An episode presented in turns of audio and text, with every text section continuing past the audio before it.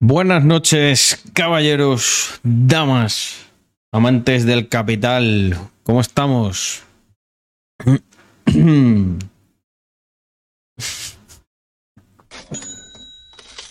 Lo primero que leo aquí, tic-tac, perro Sánchez. El otro día volví a ver el vídeo ese de- del niño. Eh, muy gracioso. Eres lo peor, perro Sánchez. No lo cierres. Eso fue uno de los vídeos más. Uno de los vídeos, no sé, así como más random. Fue un poco como el de. mm, ¿Cómo se llamaba el chico este? Eh, yo no me acuerdo cómo. El de aquí en esta piscina. Lo que, lo que más se busca es la tranquilidad. Saludos, Tocayo. ¿Cómo estamos? Mm, no sé si eres un Carlos que conozco de allí o, o no, pero igualmente, qué maravilla. Yo iré a la isla, pero voy a ir yo creo que en septiembre. Este año me voy a hacer los, los closings. Cuando se vaya Perro Sánchez vas a volver a España. Buen chiste. Eh, no. Eh, o sea, vamos a ver. Para que yo vuelva a España, tendría que. El otro, el otro día dije. Es un poco XD la pregunta, ¿no? Eh, para que yo vuelva a España. El otro día hubo una cosa que sí que me dio ahí un. Me dio ahí un algo. Lo de Estonia. Si España permitiese reinvertir todo el activo que te queda a final de año en las empresas y no te obligase a pagar impuesto de sociedades por ello, eso sería una medida que diría, ojo, no creo que volviese, pero diría, estamos en el camino adecuado. Si se siguen haciendo cosas, igual me lo planteo. ¿Pero qué? Si gobierna Feijó, pero si Feijó, o sea, Fe- eh, Feijó es más de izquierdas que de Felipe González, yo creo. Felipe González es más capitalista que, que Feijó. ¿Qué decís vosotros? Feijó se presenta. Feijó se presenta, yo que sea, presidente de Castilla-La Mancha. eh, por el PSOE y. Es lo mismo. O sea, ya, Feijó no es tibio. No es tibio. O sea, Feijó es. eh, es socialista. Cortesito capitalista. Vas a reaccionar al debate de hoy. Hostia, no. Pues no lo tenía planificado. Si, si queréis que lo haga, lo hago. Es Sánchez 2.0, to- to- to- to- pero total. o sea, si, me, si de repente se descubre que son primos o algo, eh, yo no me sorprendo. Es a las 22. Es, es Sánchez 1.1. Eh, ojo, Chema. Muchas Sí, gracias, caballero. Cara sonriente. Tuve el placer de, conocer a Chema en el evento de Andorra. Eh, muy buen tío. Orgulloso de que haya gente así en la comunidad. Mr. Chico, muchas gracias por suscribirte nivel 1. Ha entrado alguien por ahí que creo que viene de YouTube que me ha dicho, vengo de ver tus maravillosos vídeos. Muchísimas gracias. Como siempre las doy a todos mis amigos de YouTube. Vamos ahí creciendo sólidos, ¿eh? Con buen... Nos conocimos de muchas conocimos de muchas maneras. XD en diferencia de viernes y sábado. Vi, vi una progresión del personaje de Chema. Pero bueno, eh, hay que pasárselo bien. A mí, yo sé, sé que te llevas un muy buen recuerdo de ese fin de semana y eso es para mí lo, lo que más me importa.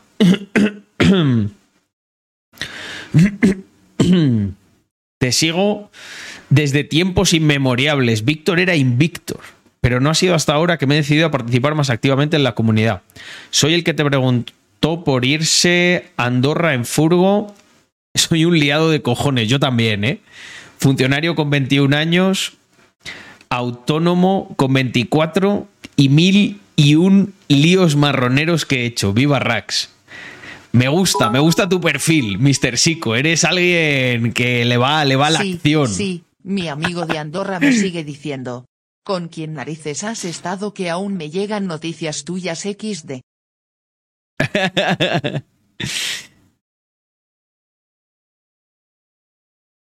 Hostia puta. Um, ¿cuál, cuál, e- ¿Cuál es tu. ¿Cuál es tu amigo, tu amigo de Andorra? Borja, ¿no? ¿Qué te parece el vídeo de Yolanda Díaz planchando? Por favor, pasarme eso. Pasarme eso. Recomiendo ir a comer al hincha. Es más, te voy a recomendar Nostradamus, toma nota o haz un clip de esta recomendación para que se la puedas enseñar a tus amigos o incluso a los del hincha. Hay más de un camarero ahí que me conoce. Dice, me ha recomendado Carlos Adams, que, que tiene casi el carnet de afiliado aquí. Te recomiendo que pidas el chuletón de atún, ¿vale? Vas a flipar. El tartar de. um, el stick tartar, ¿vale? Son muy tibios con el picante. Si te dice, si te gusta el picante y te dice lo de del 1 al 10, pide a partir de un 8, un 7, un 8, ¿vale? No es mucho. Y ¿qué más te voy a recomendar? Si pides la carne, yo he probado toda la carta de carnes, ahí el límite casi es el cielo. Hay un guayú que creo que son 300 euros el kilo. En mi opinión, en mi opinión, no lo vale, excepto que quieras hacer la foto, la tontería sindicalista. Pero la vaca madurada gallega está muy buena. De carne pediría eso. Pediría el chuletón de vaca eh, madurada gallega. Buenas tardes, Carlos. Solamente Mm. decirte que un eventazo el de Andorra, pero mejor todavía el entrecot de la comida. Bacen, eh, este caballero me eliminó a mí y a Víctor. O sea, sé eh, un- una auténtica leyenda, aparte de sus negocios, de sus negocios marroneros. Los entrecots aquí están muy buenos, tío. El baseline de aquí es como un 7, un 8 de otros sitios de España. La vaca, la vaca andorrana está buenísima. O sea, aquí hasta los filetes que te compras en el Carrefour, si son de carne local, están que te cagas. Pero que te cagas. Muy, muy buenos. Oye, ¿qué pasa? Eh, está, muy, está muy animado esto. Tren del hype, volvemos a las suscripciones. Chema y Bacen aquí mm, hundiéndome a bits. Muchas gracias, caballeros. Un segundo que agradezca como es, como es debido. Sobre todo las subs. Carde, muchísimas gracias por esos 12 mesecitos. Dice un añito por aquí. Gracias, Carlos. No, gracias a vosotros. Mr. Sico, que ya me ha contado, me ha dado contexto de quién era. Y muchas gracias por esa suscripción de nivel 1. Eh, ¿Quién más tenemos? Hostia, Chema, Todo ¿qué sea pasa? por apoyar lo que. Cara sonriente. Muchas gracias, muchas gracias. Agradezco un montón. He visto, he visto lo de Yados con Telecinco. Joder, ha llegado, ha llegado lejos el meme. Se me ve muy oscuro. Estoy hoy sad boy. Eh, Yago. Vamos a meter aquí. Me molesta. Ah, así mejor.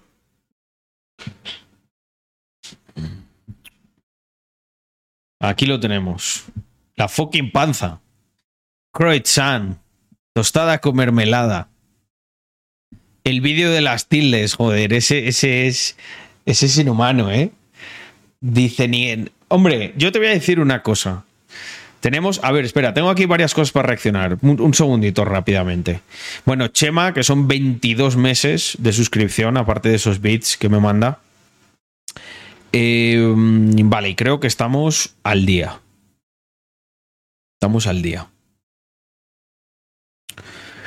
A ver, esto es lo de Yolanda 10, ¿no?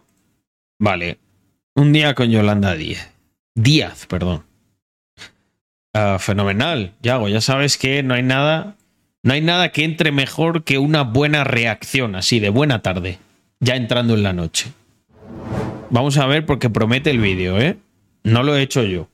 No estoy diciendo aquí nada ni machista ni nada, ¿eh? Yolanda que ha decidido iniciar con un mensaje, mm, vamos a decir, un mensaje eh, críptico, un mensaje en clave, ¿no? Ella piensa, bueno, voy a hacer un vídeo sobre mí, ¿cuál es la primera imagen que quiero que se vea?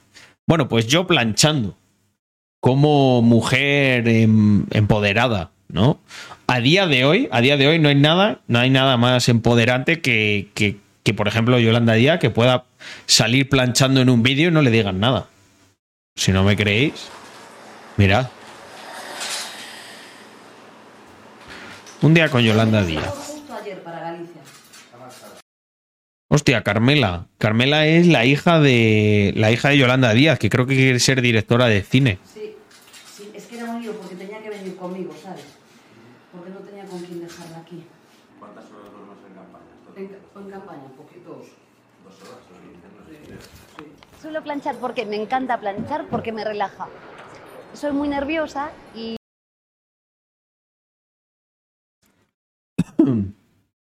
A que no sabéis a quién, no lo vais a creer, pero esto es 100% verídico. A que no sabéis a quién le encanta planchar porque le relaja. Os juro que esto no es ninguna broma. Lo, lo estáis viendo en pantalla. Esto preguntárselo a Víctor. Víctor. A Víctor le encanta planchar, dice que le relaja. Eh, es muy gracioso. Las, cami- las camisetas y todo. Yo soy más desastre para eso. me, La verdad es que cuando pl- plancha aquí alguien algo, me lo, me lo plancha Andrea. A mí no me relaja. Me parece. Es como de estas cosas que digo, pf, ¿es realmente necesario? Dependiendo de a dónde vas, sí, ir bi- bien planchadito y tal, pero así del día a día no. Pero Víctor le flipa. Según. Según termina la colada, yo le he visto muchas veces, se pone ahí a planchar el tío. Y una vez se lo pregunté, le dije, ¿y cómo es que planchas así tanto tal? Dice, no, me relaja, me gusta. paso horas eh, casi todos los días planchando. Cuando llego de trabajar me concentra, me pongo, me fijo un punto y plancho, plancho mi ropa y la de todo el mundo.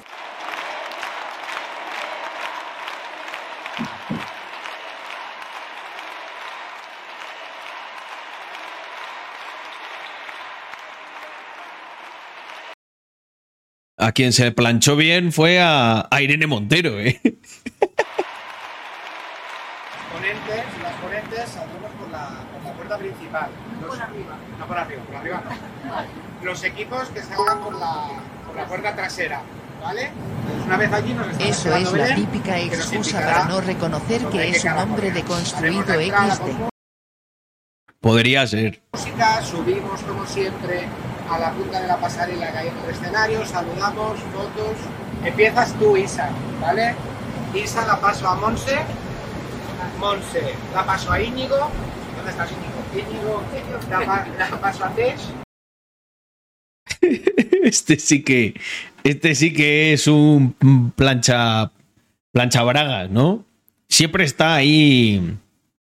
Detrás de todas las lideresas. Agustín, Agustín a Mónica y Mónica Yolanda. Josep, ¿cómo te va la vida? Que hace mogollón que no te veo. Como la tuya, más o La menos. tuya ya veo. La mía me va a complejidad. ¿Y haces caso a tus asesores? Eh, soy disciplinada. Es verdad que soy protestona y no hago cosas que no me gustan hacer, en las que yo me sienta impostada. Entonces, es verdad que improviso bastante, soy bastante yo, vamos. no- pero sí, Se nota, se nota. Sobre todo cuando da los discursos, ¿eh? O sea, hay discursos de Yolanda Díaz que yo la verdad que le voy a reconocer que tiene un arte para pegarse cuatro minutos y no decir absolutamente nada. Pero es nada, cero. O sea, no, es que es increíble. Mira que hay veces que, hombre, te puedes poner a hablar de una manera más figurativa, tal, y extiendes, ¿no? Pero es que lo de esta tía es impresionante. O sea, im- impresionante. Hay uno que además encima, como te habla, como si parecieras tontico, te sientes tú como con culpa. O sea, piensas, pero ¿qué ha pasado aquí? Es que no, no lo estoy entendiendo yo. Igual soy yo el que tiene el problema. Pero es que no, es que se ha pegado la tía cuatro minutos y es que no ha dicho nada. Sí, que soy disciplinada, lo que me dicen lo hago y lo que creo que es impostado no lo hago. No entiendo a esos políticos y políticas que hacen cosas extrañas, extravagantes, que uno ve que son artificiales, ¿no? No tienen sentido. O sea, intento Bueno, tú la verdad que como hablas, hija, si de verdad hablas así, eh, no, no me gustaría ser Carmela, ¿eh? No me gustaría ser una teenager de, no sé, de 16 años y que me hablen como si tuviera ser- cuatro. Yo soy así, la gente me conoce así, vamos, pero sí soy disciplinada. Tengo que hablar en gallego ya, ¿eh? porque la cosa va mal. Te seguimos, te seguimos. Venga, vamos. Hola Mariña. Muy bien. Es verdad que improviso mucho, como veis, mm, voy a lo loco, eh, sin papeles y más o menos tengo en la cabeza lo que voy a hacer. Las campañas son tremendas, son muy cansadas. Son cansadas también físicamente, porque nos hacemos ayer ¿no? muchos kilómetros de Vitoria en coche hasta, hasta Xixón, que fueron casi cuatro horas. De Xixón vinimos a Madrid, o sea que ¿Cómo que son? Gijón. es, es mucho esfuerzo físico. Dale, Stark. Lo reaccionamos aquí en directo. Pa- pásamelo ahora por susurro. Es que hoy la España con la que soñaba el Partido Popular de 20 millones de ocupados, los hemos superado. Tenemos cerca de 21 millones de ocupados. Es que No te gode si conviertes a la gente que está en paro la mitad del año en fijo discontinuo, así yo también. Yo, si queremos tener plena ocupación, se me ocurre una idea para el, para el siguiente, la siguiente campaña o el siguiente año, ¿no? De sumar. Mira, es esta. Tú lo que haces es conviertes eh, todos los parados, en vez de parados, en empleados discontinuos, ¿vale? Es que ahora están en una discontinuidad, ¿vale? Temporal, pero cuando volverán a trabajar, seguro. Entonces son empleados discontinuos y ya está, ya has solucionado el problema del paro en España. Wow, ¿eh? Increíble. ¿Cómo soluciona la gente estas cosas? Le cambias el nombre, es como un poco la técnica del avestruz, ¿no? Escondes la cabeza y ya no hay ningún problema. mejor. Y tenemos que seguir gobernando. Tenemos que seguir haciendo. Son parados discontinuos. Pero es que ya suena mal. Yo creo que es empleados di- eh, eh, empleado discontinuo. para seguir mejorando la vida de la gente. Salid a votar con esperanza. El futuro es nuestro. Va por vosotros. Joder. Me hace mucha gracia porque eh, la gente que hay aquí, yo no sé si es que son en plan de esta gente que ve los vídeos de manifestar y se cree cualquier cosa, ¿no? De vamos a soñar, es posible, todos juntos podemos. Pero yo lo que me pregunto es, tú a título individual, ¿qué haces? ¿Haces algo con tu vida? Sea, este tío hace algo o está aquí como soñando que va a venir una política y porque le hable bien y como si fuera un niño de cinco años, mágicamente se le va a producir. O sea, ¿no os dais cuenta de que eso es lo que hace exactamente esta gente? O sea, le habla como un niño de cinco años, porque todo niño de cinco años le dices, ¡buah, sí! Y mira, y aquí vinieron, eh, en el norte hay unos vikingos y yo los derroté y entonces por eso estoy aquí hoy. eh, y se creen todas esas historias, pero porque son niños, pero esta gente son adultos. O sea, ¿por qué, ¿por qué tragan con todo esto? Es lo que yo me pregunto.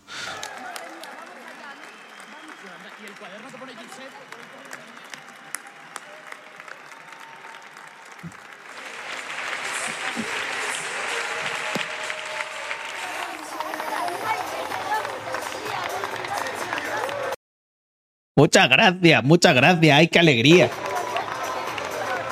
Todo, todo, todo. Subvención, todo. Dame de todo. Al Yolanda, por favor. Ay, la niña esta. 20.000 euros para esta niña. No me digas, pero claro, ¿qué quieres tú? ¿Qué quieres tú? ¿Un Lamborghini también. Salario mínimo de 3.000 euros, sin problema. Hago rutinas Hago rutinas, rutinas de, de- de- de mentir, ¿no? Sea, practican. A ver, hoy la rutina de hoy es repetir lo de los 20.000 euros. casi siempre las mismas. Me levanto a la misma hora, me meto en la ducha, me tomo desayuno, me tomo Suelto cuatro mentiras en un meeting y ya me tomo un café, ya voy entrando en calor, ¿no? En el un día. café y me pongo a leer informes y prensa y un montón de cosas y hago más o menos siempre lo mismo. Pero lo que siempre hago a lo largo Sin del duda. día es desconectar a través de la música y en la vida ordinaria, sin campaña, intento caminar mucho. Me encanta caminar. perderme por ahí, sí. ¿Qué música te gusta escuchar mientras De todo, mm, rock and roll, clásica, pop, indie, de todo, sí, de todo, escucho de todo. La verdad, lo- la única condición es que sea buena música y ya está. Bueno, pues muchísimas gracias. Gracias a vosotros, gracias. Ahora, estoy. gracias. Es, es que ahora estoy, ya me voy. Graciñas. Es que, no, o sea, ha llegado a un nivel de cursilismo esto que. Yo me imagino al señor este de antes. Este de aquí. Señor, ¿qué opinas del Graciñas? O sea, ¿cómo. No sé. ¿Qué, qué, qué sentido le das políticamente hablando? Sí, solo le falta hacer vídeos de gatos, ya, ya te digo. Decano, que me dice por aquí. Mu- es, muy ridículo esto, gente. O sea, es que da, da como. da cringe. Yo no sé, a mí me molestaría muchísimo que un político me hablase como si yo fuera tonto un niño pequeño. O sea, es una cosa que desde luego yo, independientemente del programa que tuviese y tal, o sea, ya solo por eso jamás le votaría. Pero oye, hay a mucha gente que, no sé, que parece que le gusta que... mm,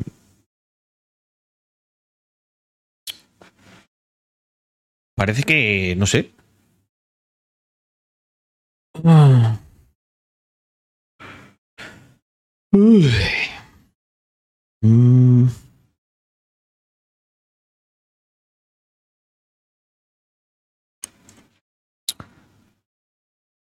Mm, mm, mm.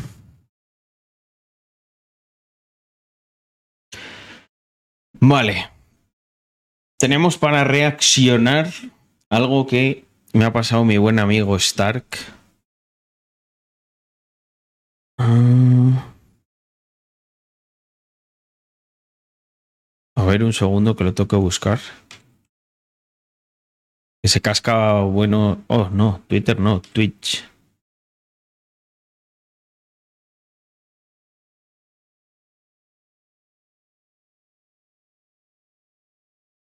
Aquí. Ahora sí, vuelta a Twitter. Hostia, es, la- es largo esto, ¿eh? Pero bueno, vamos a darle. Me fío. Un sistema para gobernarlos a todos. Entra bien, ¿eh? Erin, muchísimas gracias por el raid. Bienvenidos sean todos los secuaces de Erin. Espero que estéis bien. Pues mira, venimos en un momento interesante. Mm, buah, mira, voy a hacer una pequeña intro, ¿vale? Yo llevo un tiempo muy consciente de, de lo que es el Deep State. Lo he comentado en alguna ocasión por aquí, ¿no? Y, y- y también en privado con Víctor. En- También, también por privado con Víctor. De que al final muchas veces nos fijamos en los presidentes, en todas estas cosas, ¿no? Que. Pero. eh, esta gente son. Son personas que están temporalmente en el poder y en el sistema. Sin embargo, hay toda una red por detrás de altos funcionarios en la parte militar, etcétera, etcétera, que no. que, que no se. mm, no se mueven. O sea, esta gente están.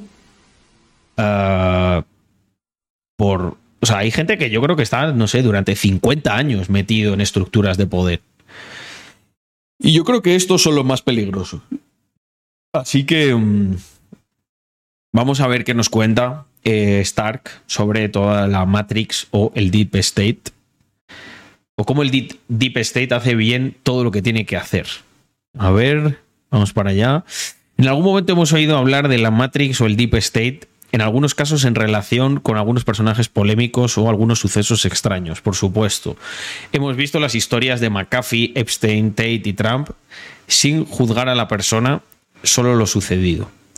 Es que el caso de, el caso de McAfee y de, Epst- de Epstein es como que nadie duda que ahí hay muchísima mierda y que han ocurrido cosas, pero hay una parte ¿no? del poder que no tiene ningún interés en investigar eso, lo cual lo hace mucho más sospechoso. Eh, lo que le ha ocurrido, pues, a. Perdón, a Trump, eh, también la persecución que ha tenido Andrew Tate. Es curiosísimo. El nombre de Matrix se saca de la película con el mismo nombre. Esta película, eh, la Matrix, es lo que la gente cree que es la realidad. En esta película, la Matrix es lo que la gente cree que es la realidad. Los robots han tomado el control y manejan todo. Eh, pero lo sabe solamente todo aquel que ha salido de la Matrix, que son pocos, efectivamente, ¿no? Todo esto se fundamenta en el hecho de que sí, tú en la realidad real mm, no vas a percibir nada de esto. La gente te va a decir, "Bah, esto no pasa nada, no, son casualidades, esto pasa así, esto pasa así. Pero sí que es cierto que además, y esto os lo voy a decir yo a título personal, cuanto más creces, aunque lo hagas dentro del sistema, eres más consciente de que hay muchas cosas que no se ven a primera vista y que, o sea, y hablo, no, hablo ya no de esto, ¿eh? hablo, por ejemplo, de cómo se comporta la masa. Esto lo hemos comentado aquí mil y una veces. O sea, yo sí intento, y yo intento promover una serie de valores que son muy excéntricos para lo que es la masa. La masa sigue, o sea, la masa, lo que le digan los medios, la mayoría, la inmensísima, inmensísima mayoría, no lo llega a cuestionar.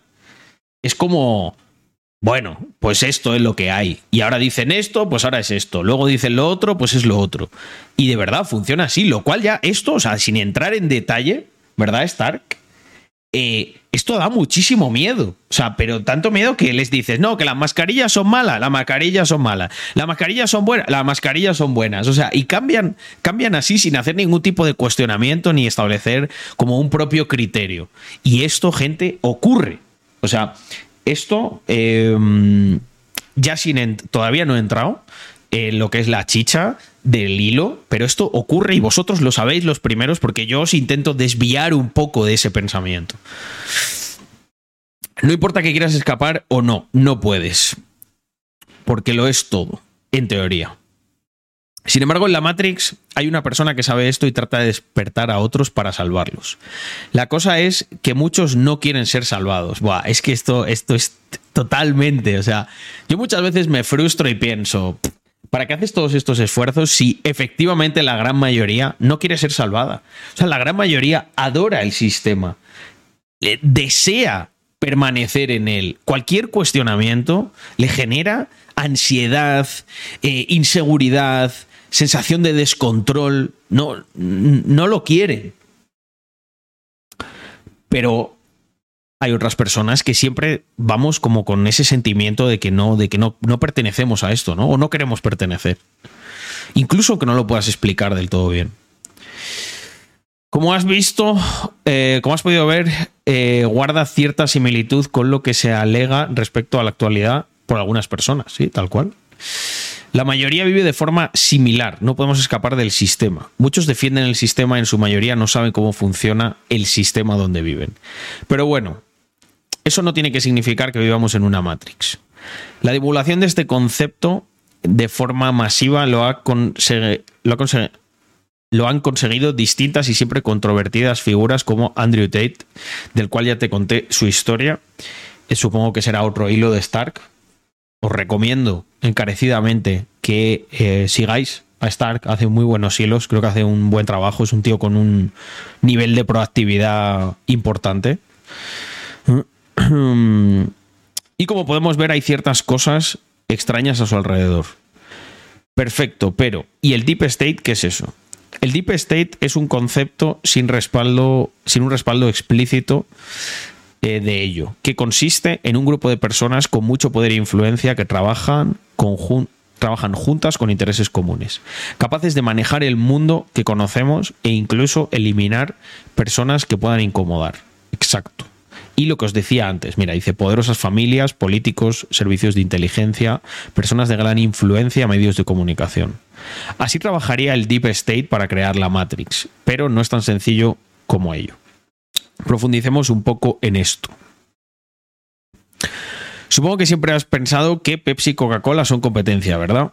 al igual que otros tantos productos de comida. Pues te dejo la famosa imagen. Bueno, al menos compiten 10 empresas. ¿Seguro? ¿Qué sucede aquí? Veamos más a fondo. Sí, bueno, esto es cierto. La mayoría de las empresas... A ver, yo aquí voy a hacer un matiz, ¿vale? Porque lo conozco desde dentro. Que tú pertenezcas a un grupo no quiere decir que sean dueños al 100%. Y yo me he revisado algunas, algunas de estas imágenes y digamos que no son del todo exactas, ¿vale? O sea, esto no quiere decir que solamente existan estos grupos. Es más, hay muchos de estos grupos que pueden coinvertir juntos en algunas. Eh, bueno, que esto en realidad es peor, ¿no? Reforzaría más el concepto. Pero a donde quiero ir es que, que tú, imagínate, si Nestlé tiene invertido en un fondo, ¿vale? Y ese fondo es un fondo específico de comida y tiene invertido en estas ocho marcas, lo que quiere decir es que obviamente hay una, hay una posición ahí, pero normalmente, normalmente está más diluida de lo que se nos hace ver aquí. ¿Ok? Por ejemplo, se comenta aquí en el chat, ¿vale? Voy a añadirlo. Eh, BlackRock. Hay gente que dice, no, BlackRock controla el mundo. A ver, BlackRock es una empresa que tiene que tiene títulos de muchas empresas. Entonces es, es, es un hedge fund. Entonces tiene está en multitud de empresas y estos son los más grandes y entonces pues tienen exposición a casi todas. Pero esto no quiere decir, o sea, BlackRock, imaginaros, voy a poner un ejemplo un poco, un poco fumada, ¿vale? Imaginaros que BlackRock estuviese indirectamente en el capital de Rax. Esto no quiere decir que a mí me va a tocar a la puerta uno de BlackRock y me va a decir, eh, no hables de esto en tu streaming. No funciona así, ¿vale? O sea, tienen y, habrá alguien que diga aquí, no, pero tienen cierto poder de influencia. Por supuesto que lo tienes, pero que, que es mucho menos de lo que yo creo que la mayoría de gente se imagina, ¿vale? Yo, de lo que yo conozco, ¿eh? ¿Vale? Eh, pero, bueno, esto ocurre que no lo, estoy, no lo estoy negando en absoluto. Y sí que tienen a lo mejor algo, algo de poder. Mira, aquí Stark pone, bueno, pues este ejemplo, ¿no? Dice, como podemos ver, PepsiCo, Coca-Cola Company, Nestlé desea eh, los Company, por poner cuatro, sus principales accionistas son BlackRock, Vanguard y State Street. Siempre ellos están presentes en casi todo, efectivamente. Por, por volumen eh, lo pueden y lo están. Y no, no solo en comida. Veamos en las grandes tecnológicas que todos conocemos, Alphabet. Porque, fijaos, os voy a explicar algo. Eh, el poder de influencia que tiene esta gente, yo creo que está, es relativo a el stake que tienen en las empresas. Y normalmente no tienen, no, no son los accionistas mayoritarios. O sea, en última instancia, eh, por ejemplo aquí, ¿no? Dices, oye, Microsoft, Meta, Apple, Alphabet. Y probablemente, estoy seguro que ahora no, nos lo va a contar Stark, o si no lo digo yo, pues, pues puede ser que efectivamente BlackRock eh, y Vanguard tengan a las cuatro. Vale, pero una cosa. Lo que tendrán es una posición que al final está tan diluida que estoy seguro que en un consejo de accionistas si se cabreasen por algo de, pues no quiero Apple que saques gafas de realidad virtual, incluso aunque amenazasen con vender su stake, creo, creo que la mayoría de, la, de, empresas no sería algo tan relevante como para coaccionarlas de una manera, vamos a decir, de, wow, es que estos tíos controlan todo. Siempre y cuando, siempre y cuando esto que yo estoy diciendo, se, lo interpretemos de una manera como muy cuantitativa, no cualitativa. Y aquí es donde puede venir la chicha de todo esto. En términos cuantitativos, quizá no tengan tantísimo poder porque yo estoy intentando es explicarlo de manera cuantitativa, pero en términos cualitativos, el estar en todos esos consejos, por ejemplo, el tener cierta información de lo que hace Microsoft, lo que hace Meta, lo que hace Apple, lo que hace Alphabet, te puede ayudar a coaccionarlos de una manera, vamos a decir, más civilina, más oculta, ¿vale? Y aquí es donde hay que, aquí es donde yo veo el verdadero problema, ¿vale? En que manejan tanta información y están en tantos sitios que pueden hacer cosas, pueden armar estrategias de manipulación que, no, que nosotros no nos podemos ni imaginar porque no tenemos toda la información necesaria para armar esas, eh, perdón que me ha entrado aquí en la tartamudez, esas estrategias, ¿vale? Eh, mira, me, me, me, corrobora por aquí Star, que también está en el chat, que por ahí va la cosa, ¿verdad? Sí, sí. Hay que saber ver, hay que saber ver entre, entre líneas. Pero también hay que ser eh, justo, ¿no? Con, con los datos. De hecho, si te fijaste, no solo están presentes, además suelen tener posición mayoritaria, siendo los principales ac- accionistas. Siempre te encontrarás alguno de ellos. Eh, ¿Quién son? Bueno, antes de ello, veamos mm, dónde más se encuentran. A ver, esto me interesa mucho porque yo. eh, vale. Hostia, mira, por ejemplo, eh, Vanguard y, BlackRock tienen un 7% en Alphabet y un 6%. Vale, pero esto también hay que decir una cosa. Eh, todo el mundo puede invertir en, en BlackRock y en Vanguard. Entonces, ellos lo que ocurre es que tienen mucha, tienen mucho dinero, tienen una capitalización muy grande, porque al final intentan, ellos intentan ser como un índice del mundo. ¿Vale? Mira, por ejemplo, aquí está. Vanguard eh, Total eh, Stock Market Index Fund o Vanguard 500 Index Fund. Tú, tú, puedes, meter, tú puedes meter pasta aquí, ¿eh? En el Vanguard 500. Eh, lo que pasa es que, bueno, ojo, te lo maneja esta gente, ¿no? Y con todo lo que ello puede conllevar. Pero interesante este dato, ¿eh? Yo no lo. Me, me está llamando mucho la atención. Yo, a ver, quiero decir, tienen una, tienen una posición muy importante, pero porque esto está muy diluido, pero quiero decir, no, no controlan el, el 30%, ¿vale? De la compañía. Pero hostia, me ha sorprendido. Tiene un stake bastante grande, bastante, bastante grande.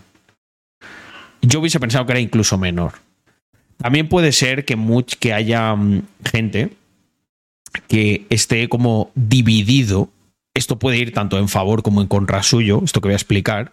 Tú puedes tener aquí este que es un 1%, este es un 1%, bla, bla, bla, pero que a su vez esta gente esté sindicada de alguna manera, estén juntos, pertenezcan a otro grupo y acaben teniendo el control efectivo del, del 20%. ¿Vale? Esto lo ignoro, pero desde luego eh, um, desde luego esto es cuanto menos algo preocupante que, que tengan tanto. Mm, fíjate, 8%, 6%. Buah, es que el fondo de Vanguard es muy grande. 7%, 8%. No, sin lugar a dudas, esto es un stake más grande de lo que yo me imaginaba. Si ellos deciden para presionar que van a vender, pues como en este caso, un 15% de las acciones, corrijo lo que he dicho antes, sí que tienen, sí que tienen poder. O sea, la pueden, la pueden preparar bien gorda. Y por lo tanto, ese poder de alguna manera lo, lo, ejecutan. Está claro. De hecho, si te fijaste, no solo es que estén presentes, además suelen tener posición mayoritaria, siendo los principales accionistas. Siempre te encontrarás alguno de ellos. ¿Quién son? Bueno, antes de ello, veamos dónde más se encuentran. Aquí podemos ver cómo Pfizer, Johnson Johnson, Moderna, AstraZeneca, los principales accionistas también serían BlackRock, Vanguard y State Street. Hablamos de enormes farmacéuticas, seguro que has tomado algún producto de ellos o personas a tu alrededor. Te voy a decir algo. Eh, eh, Stark. Yo también a veces pienso que el que esta información esté pública o, o- o esté ahí, o sea, realmente los que, si hay gente que, controla todo, yo creo, yo creo que son como alguien como todavía superior a esto. O sea, esto es una pantalla. ¿Por qué? Porque tú puedes llegar como a unir, unir puntos. Pero si tú eres verdaderamente alguien con ese poder, tiene que ser casi imposible que tú sepas quién es. También voy a decir una cosa que no sé si luego a lo mejor Stark lo menciona aquí, pero en el caso de BlackRock, tú sí puedes llegar a ver quiénes son los accionistas de BlackRock. Pero en el caso de Vanguard, si no me equivoco, no. Porque lo voy a decir mal, ¿vale? Lo voy a decir mal, pero me vais a entender. Por así decirlo, es, otra forma jurídica y tal, ¿vale? No, estoy, no lo estoy diciendo exactamente, pero para que se entienda. Vanguard es como una SA, es una sociedad anónima. Y, y BlackRock sería como una SL. Entonces está todavía más opacado el, el tema de, de, por ejemplo, Vanguard. Y eh, creo que aquí, no sé si había algo, eh, o ya me lo estoy inventando yo, que se podría ser, podría ser que los dueños de Vanguard sean pues BlackRock, State Street, de eh, familias bancarias, tal, una, locura. O por ejemplo, lo- bueno, los Rothschild, ¿no? Que siempre se, le- se menciona mucho. Los más avispados habrán visto que en el caso de AstraZeneca eh, casi que no hay representación de estos tres gigantes. Bueno, no directamente, pero quien controla accionistas suyos como T, eh. Rowe eh, Price Group o Morgan Stanley. Ellos. Esto es lo que, lo que comentábamos antes, ¿no? O sea, al final, si no lo controlan ellos directamente, lo pueden controlar indirectamente eh, a través de, de otras empresas. Y esto, vamos, segurísimo que hacen, o sea, esta gente tiene que tener sociedades pantalla y cosas que, o sea, a lo mejor, a lo mejor eso es lo que vemos público, ese 8%, pero luego en esos tickets de 1%, 0,5, 0,01, bla, bla, bla, igual, o sea, voy a decir aquí una locura, ¿vale? Pero igual, imagínate, la mitad son suyos. Y ahí sí que tienes, aunque ni siquiera tú, la persona a la que controlas, sabe hasta qué nivel lo controlas. Y ese tipo de estrategias es la. Yo, o sea, yo voy más por ahí. Yo creo que. Yo creo que si tienen de verdad tanto, tanto poder, tú no puedes. eh, hostia, no, pues no, no, no, lo, no lo he leído, Stark. Lo que pasa es que eh, he visto, he visto cosas así, he leído cosas como esto en el pasado y yo también he hecho mi propia investigación. Te, te prometo que no, no lo leí. Eh, pero, pero sí, pero es que conozco, conozco. Conozco cómo, conozco cómo funciona el mundo. es, es lo primero que tienes que saber si, te, si quieres out, outsmartearlo, ¿sabes? Si quieres eh, ser más listo que ellos, tienes que saber cómo, cómo operan. Pero bueno, sí.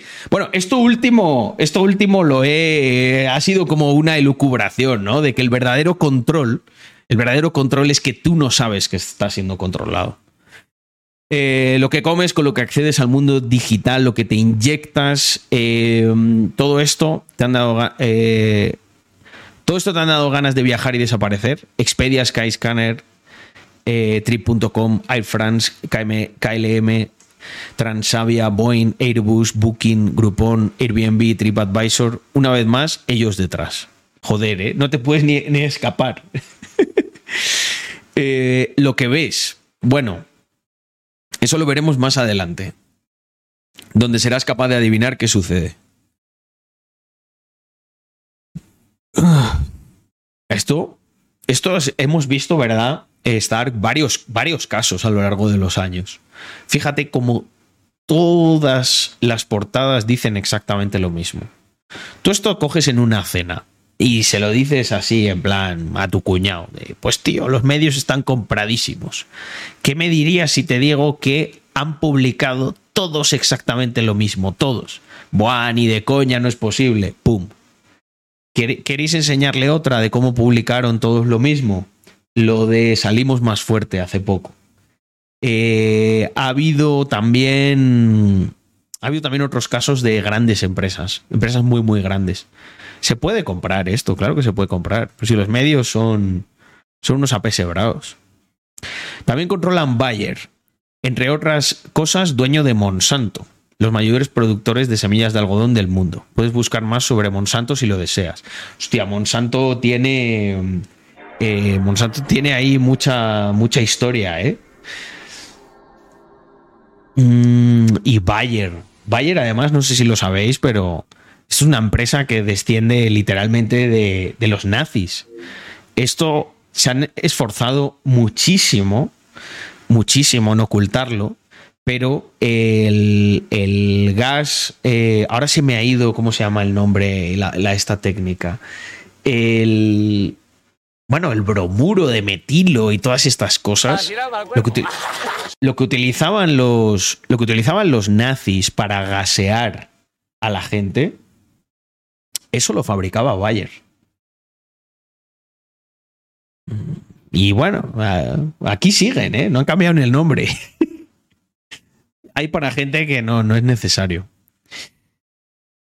¿Quieres convertir todo eso en ropa? Veamos accionistas de marcas de ropa. ¿Os imagináis que ahora sale Rax aquí en plan, Carlos, nos has vendido? Te ha invertido Bla- BlackRock y Vanguard. No, no. Ojalá, ¿eh? Y os, no, os lo digo con total transparencia. Ojalá nos acabasen invirtiendo. ¿Sabéis por qué, no? Eh, esto si nos invierten algún día habrá que ocultar este clip, pero porque yo quiero ver desde dentro cómo funcionan. eh, para destruirlos, para dinamitarlos, para convertirnos nosotros en ello y destruir la Matrix desde dentro. Hostia, Nike. Buah, es que es increíble. Pero es que, a ver, por cómo operan, por cómo operan, es que tienen mucho capital. O sea, hay una parte que, que, tam- que también tiene lógica. Eh, ellos con sus índices y tal intentan replicar todo el mercado. Entonces, lo que pasa es que es heavy, ¿no?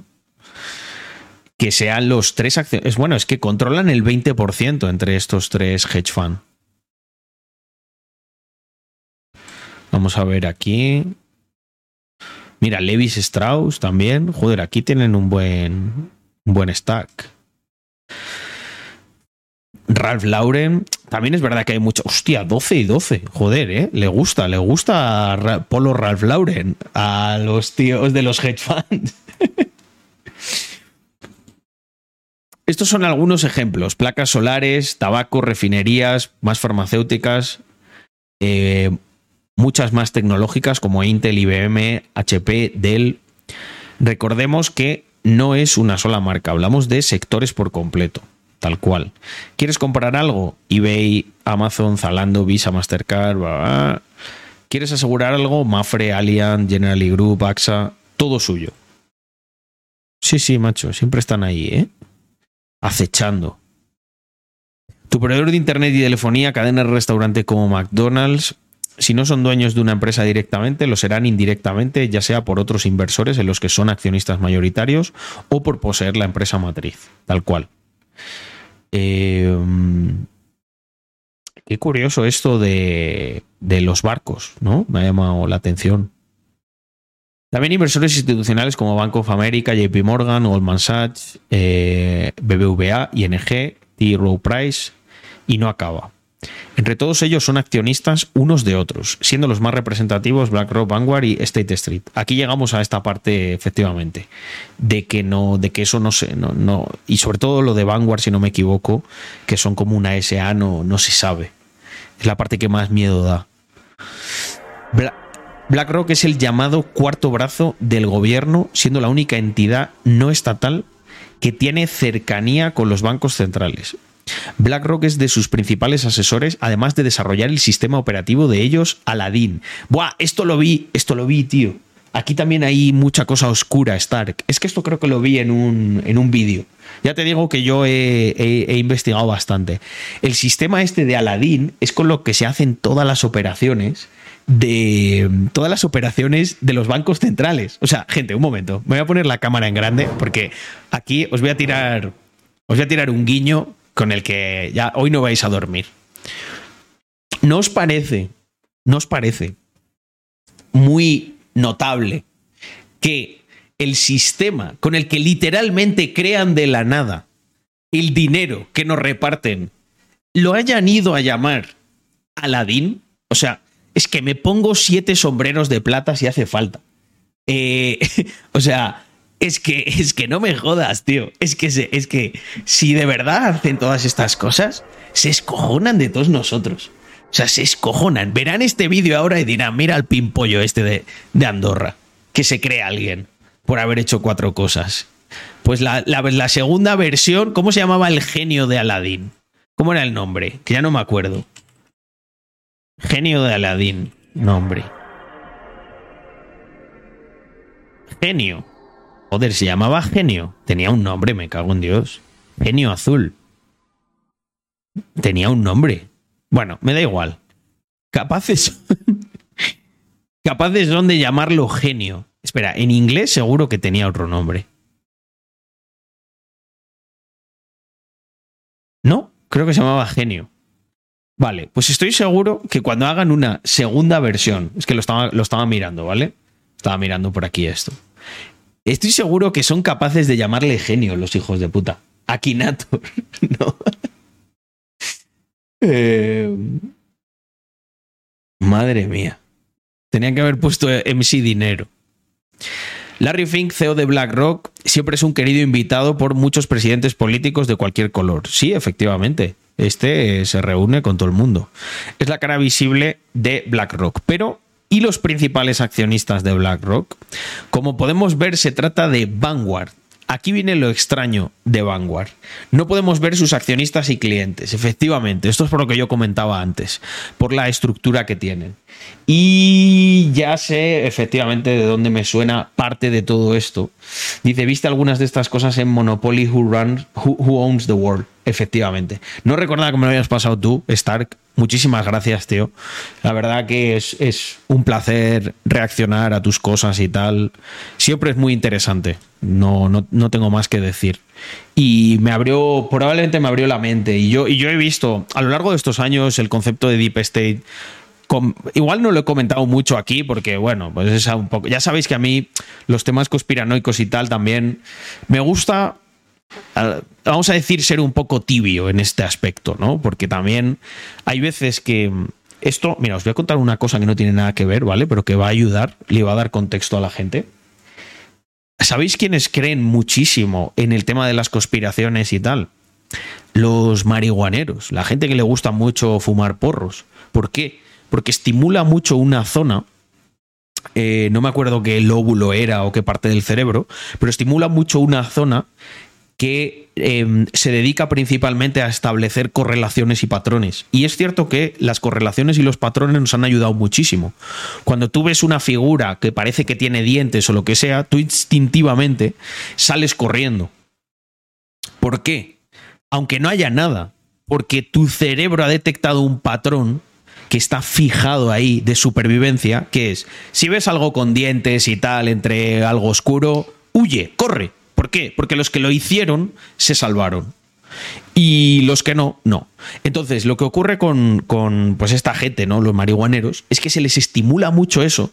Y si te das cuenta, esto todos, todos tenéis algún amigo así que le pega un poquito a la mandanga tú le hablas de Anunnakis, de Matrix y tal, y, guau, y, flipan, ¿no? O sea, te, se ponen a contarte y eso. Pero hay que ser consciente de que cuando tú ves dos puntos, no hay una línea. Hay dos puntos. Aunque tu cerebro te dicte que haya una línea, no es lo mismo que haya una línea pintada que que tú veas una línea entre dos puntos. ¿Por qué pongo este ejemplo?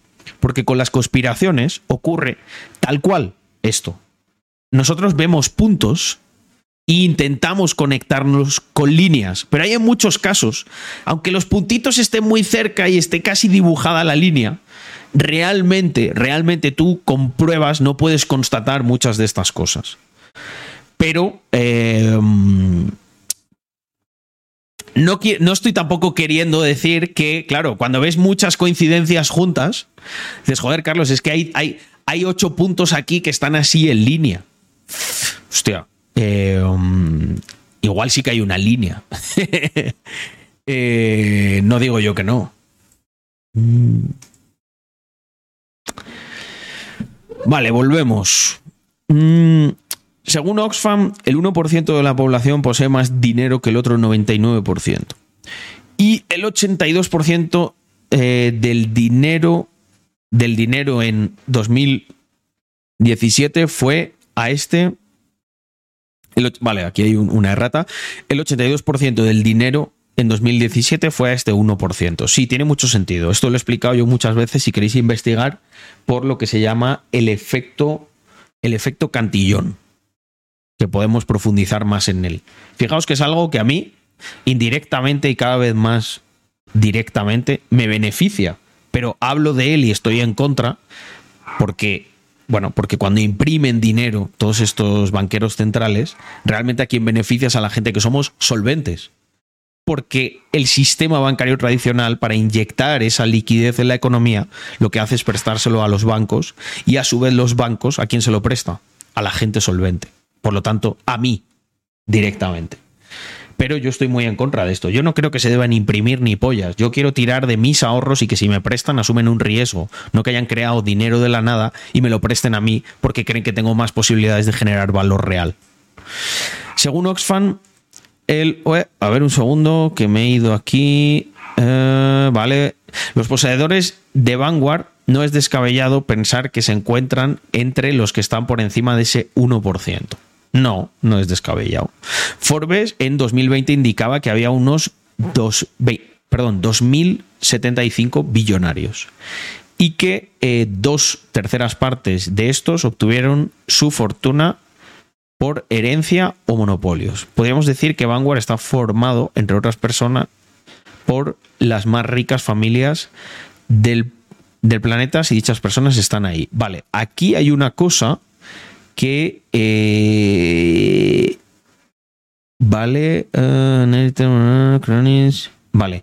Yo he visto alguna estadística que no... o no lo lee... o no lo lee de la misma manera o hay aquí disparidad en las interpretaciones. En el que si coges y te retraes a unos 30 años, la mayoría de esta gente sería como esto invertido, ¿vale? El 70 y pico por ciento de esta gente no proviene de una de una familia rica. Pero bueno, esto es un, detalle aparte. Hablamos de familias conocidas, la familia Rothschild, la familia DuPont, la familia Rockefeller, la familia Bush, la familia Morgan. Hablar de estas familias da para largo y tendido, no nos detendremos aquí. Se dice que los mayores accionistas de Vanguard son precisamente las riquezas de estas familias a través de sus fondos privados y organizaciones sin ánimo de lucro. Mm, interesante esta parte. Esto, por ejemplo, no lo conocía, pero tiene sentido. Veamos. A ver, espera. Que esto continúa. Veamos los lazos entre estos fondos de inversión, los medios de comunicación, los políticos y las hermosas organizaciones sin ánimo de lucro de estas familias. Las organizaciones sin ánimo de lucro no tienen por qué publicar dónde, de dónde reciben las donaciones, correcto. El- los trust, ¿vale? Eh, como cuando tú tienes una empresa, llegado a cierto nivel, te interesa muchísimo tener, tener un trust, ¿vale? Una, una, una organización de estas sin ánimo de lucro, ¿vale? Es como una empresa, ¿vale? Pero dedicada a filantropía. Eh, no pagan impuestos, además, en sus beneficios y son reinvertidos. Y, también tiene unas. Tiene unas cosas muy interesantes sobre privacidad.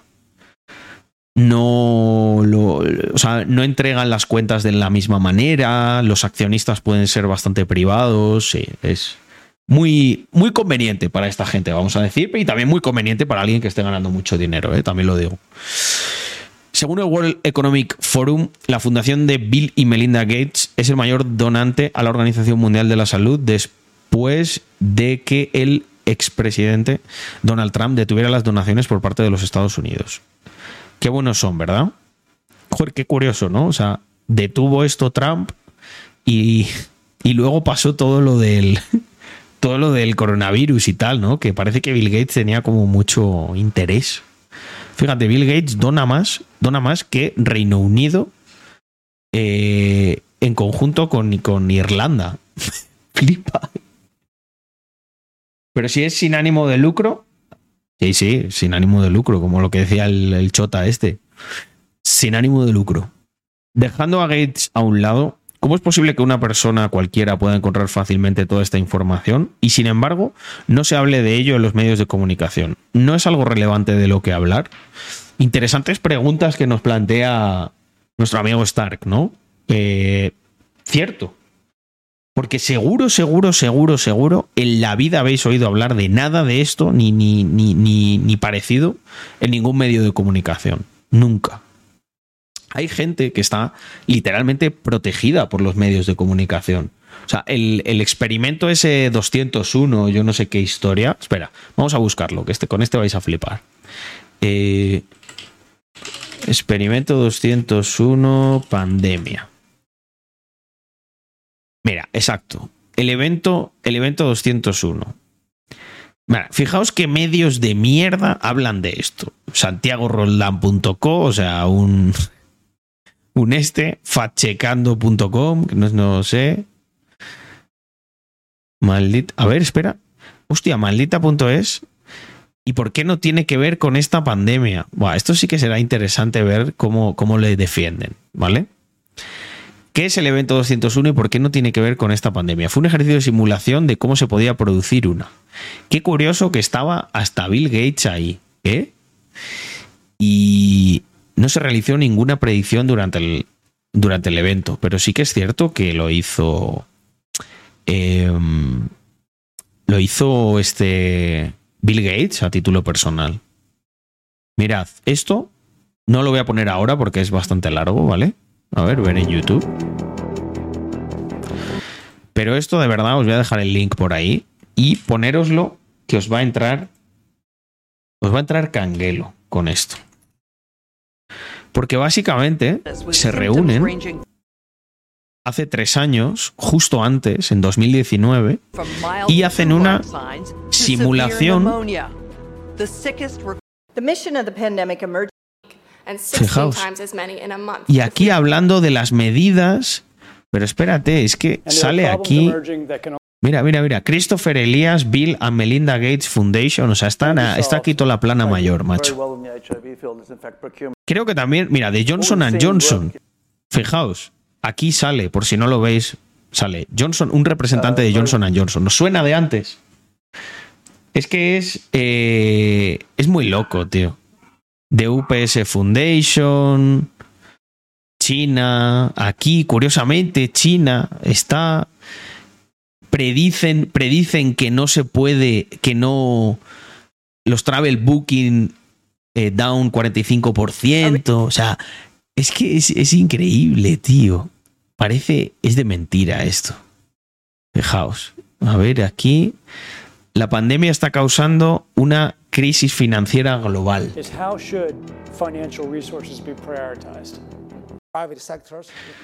Bueno, volvemos. Eh, hay muchas cosas raras, gente. O sea, quiero decir, sabéis que soy un hombre de, de- de ciencia, de datos, de. Pero, hostia, es que, que esto, esto que enseño yo es que no me lo he inventado. O sea, no lo he sacado de, de por ahí. Tampoco he rebuscado muchísimo. No, no, no sé. Ahí está. Lo puede ver cualquiera. Eh, el 90% de los medios de entretenimiento e información que conoces son poseídos por tan solo nueve conglomerados. Viacom CBS, AT&T, News Corp, Fox, Disney y Comcast. Mm. Te suena alguno, ¿verdad? Posiblemente porque de lo que son dueños te suene más. Paramount Channel, MTV, Comedy Central, Nickelodeon, Channel, Channel 5, Warner Bros., HBO, Fox Business, Discovery Channel, Marvel, Lucasfilm, ABC. ¿Quieres huir de ahí e ir a algo más nuevo? Netflix no es tu opción, Prime Video tampoco. Podrás imaginar la razón. Como has podido ver, HBO tampoco es tu escapatoria. Efectivamente, que estarán en todos los cabrones. Fíjate, 8% Black, BlackRock y Vanguard. Madre mía. Bueno, solo nos queda China y Rusia, Stark. y la propia eh, información de las noticias, Reuters, ANP, French AFP, eh, por el gobierno francés, son grandes centros de información de los que se nutren otros medios. En España, por ejemplo, tenemos la agencia F, efectivamente. Muchos periodistas y editores que trabajan en distintos medios están afiliados a sitios como European Journalism Center, quien financia muchos proyectos del sector en Europa. También entrena a muchos periodistas, crea material de estudio y da prácticas en, por ejemplo, la ANP. Eh, también encontraremos cómo el análisis y opinión de muchos periodistas se obtiene eh, mediante Project Syndicate directa o indirectamente. Estamos hablando de que nutre de información a más de 500 medios y más de 150 países. Esto de Project Syndicate no lo conocía. Eh, cuando sucede esto, podemos nos podemos encontrar que suceden cosas como las siguientes. Espérate, este es el vídeo de This is very dangerous for our democracy o algo así. Que también, también lo he visto. Sí, sí, sí, es increíble esto. Vais a flipar con este vídeo. Da, da, da repelús, da canguelo. O sea, poneros, poneros los cascos. Vais a vivir aquí una experiencia, una experiencia ASMR lo más, lo más tenebroso que hayáis visto. Ninguna peli de miedo os va a dar tanto miedo como esto y lo que significa. Atentos. Tranquilos, no hay ningún susto. Hi, I'm Fox San Antonio's Jessica Headley. And I'm Ryan Wolf. Our, greatest, responsibility, is to serve our Treasure Valley communities, the El Paso, Las Cruces communities, Eastern Iowa communities, Mid Michigan communities.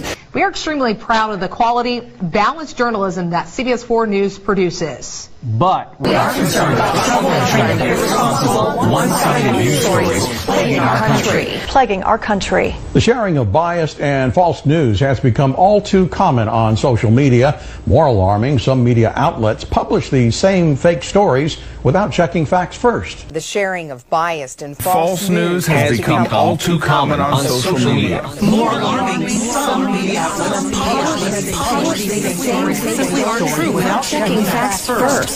Unfortunately, some members of the media use their platforms to push their own personal bias and agenda to control exactly what people think. And this, this is extremely dangerous to our democracy. This is extremely dangerous to our democracy. This is extremely dangerous to our democracy. This is extremely dangerous to our democracy. This is extremely dangerous to our democracy. This is extremely dangerous to our democracy. This is extremely dangerous to our democracy. This is extremely dangerous to our democracy. This is extremely dangerous to our democracy. This is extremely dangerous to our democracy. This is extremely dangerous to our democracy. This is extremely dangerous to our democracy. This is extremely dangerous to our democracy. This is extremely dangerous to our democracy. This is extremely dangerous to our democracy. This is extremely dangerous to our democracy.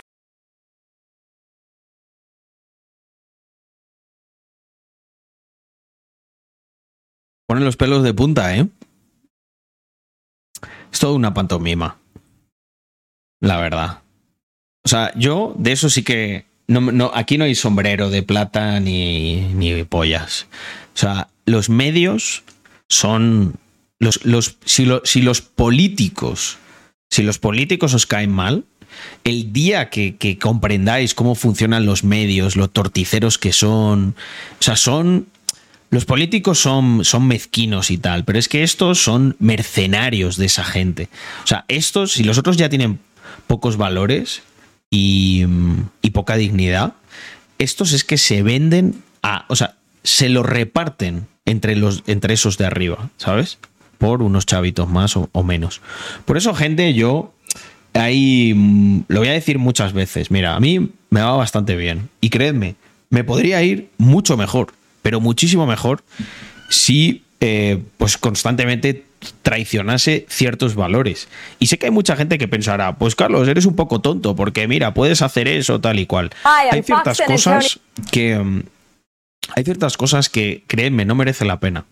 Y os voy a explicar con una frase muy sencilla el por qué si tú al final lo que quieres es, es, ganar dinero, ¿vale? Eres una persona como muy vacía por dentro y tal. Haciendo el bien, haciendo el bien, lo vas a ganar.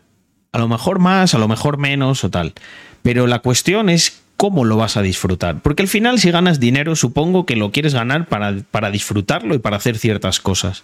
Y ahí es donde la balanza se inclina más en nuestro favor. Si tú lo que te has ganado, lo has ganado con honestidad, con, bueno, poniendo los puntos sobre las IES a quien se los tengas que poner y tal. No te digo que seas un tibio, que siempre pongas la otra mejilla. Pero si lo ganas de una manera que está acorde a tus valores, cuando lo disfrutes, cuando lo gastes, cuando se lo, yo qué sé, se lo des a tus hijos, se lo darás con mucho orgullo por la manera en la que lo conseguiste. Y de la otra manera, si no, será algo sucio, algo que sí, que te solucionará muchas cosas o te acabará creando problemas peores. Porque la manera en la que lo has conseguido no es eh, algo de lo que ni mucho menos te vas a sentir orgulloso. Y eso es por lo que yo Eh, le tengo díselo- tanto díselo bien asco. claro. lo, lo he dicho bien claro, ¿eh?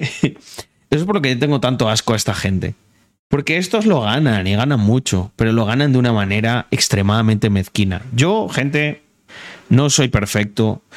Tengo mis problemas, mis cosas, mis sesgos, mi, muchas cosas por mejorar. Pero una cosa os puedo asegurar, y es que siempre trato de ser un- buena gente. Aunque a veces diga las cosas de una manera un poco brusca, tal, pero os puedo asegurar que, trato de ser buena gente, que no estoy buscando la manera de joder a nadie y tal, que a alguno a lo mejor le he jodido, pues probablemente, pero te puedo asegurar que es extre- extremadamente, extremadamente improbable, o sea, incluso ya te, no te digo a alguien que me hizo a mí mucho daño y tal, muchas veces ya he llegado a un punto de mi vida que digo, ¿para qué?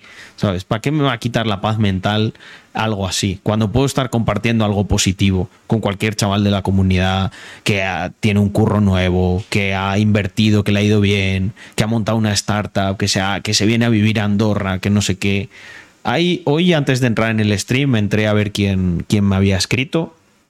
Y voy a ir tan contento el próximo día a visitar a Paz de la Casa, a lo Indivil, que, que me contaba el otro día en el evento cómo dice, tío, Carlos, me acuerdo en un stream que me dijiste que para lo que yo quería hacer, inflase a currículums eh, Andorra y Suiza y que sepas que estoy trabajando aquí.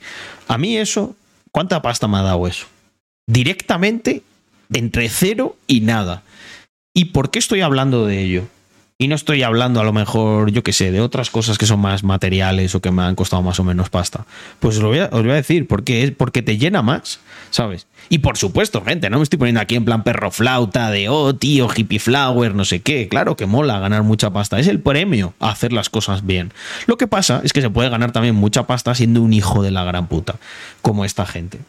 Si ya os habéis decidido que os mola ese mundo, queréis retaros y tal, os recordad estas palabras cuando el diablo llame a vuestra puerta, porque además suele llamar cuanto más arriba estás, y hay veces que además te traiciona y puedes caer. Y toda esta gente acabará cayendo. Os lo aseguro. No, a lo mejor yo no lo veo, pero tarde o temprano toda esa pantomima caerá. Así que vamos a seguir desmontándola después de este inciso, eh, que me lo estoy pasando fenomenal, eh, checando este, este hilo de Stark Privacy. Eh, ah, que empieza el debate. Y estamos a 40 de 70. Vamos a hacer algo, Stark. Negociemos. Vamos a hacer esto en dos partes. Que porque, porque es bastante largo y además por el tiempo que ya llevamos no me voy a poder hacer un vídeo así de golpe. Entonces vamos a hacer como un pequeño snapshot aquí. Darme un segundo que voy a hacer una captura de pantalla y la voy a guardar. Y. Oh, mira, espera, le voy a meter, le voy a meter un like. Bueno, me gusta, me gusta todo, todo el este, ¿vale? Pero le voy a meter un like justo aquí para saber en dónde me quedé.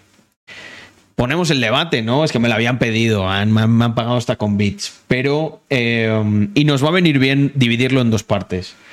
Pero. mm, Mira, me he quedado aquí. Vosotros le tenéis que poner like a los 70, por favor. Y. Y vamos a reaccionar, vamos a reaccionar. Mm. Me lo han pedido. A ver, ¿dónde, ¿dónde lo puedo ver? A ver, espérate, ver. Debate online. Ah, especial informativo, debate. A ver, aquí en RTV Play. Aquí lo podremos ver, ¿no? La televisión de todos. Creo que tienen el reto A de visibilizar, a pesar de la ausencia de Feijó, la Es esto, ¿no? dos opciones. Lo que Estoy bien aquí. La coalición y su continuidad y lo que significan los pactos PP-Vox que ya estamos viendo. Lucía. Yo tengo interés, efectivamente, en saber si Pedro Sánchez. Confirmadme y que- vicepresidenta, todavía, todavía, no están en funciones hasta el domingo, cómo van a defender la eh, estabilidad. Gechas, muchísimas gracias por esos cinco meses de coalición sub, y cómo van a caballero. defender Su gestión del gobierno de coalición, eh, que por cierto fue Vale, eh, Yago, cambiamos, cambiamos el título. ¿Se escucha un poco bajo? Que no sea un debate bronco Espera. y en el que no se normalice la mentira.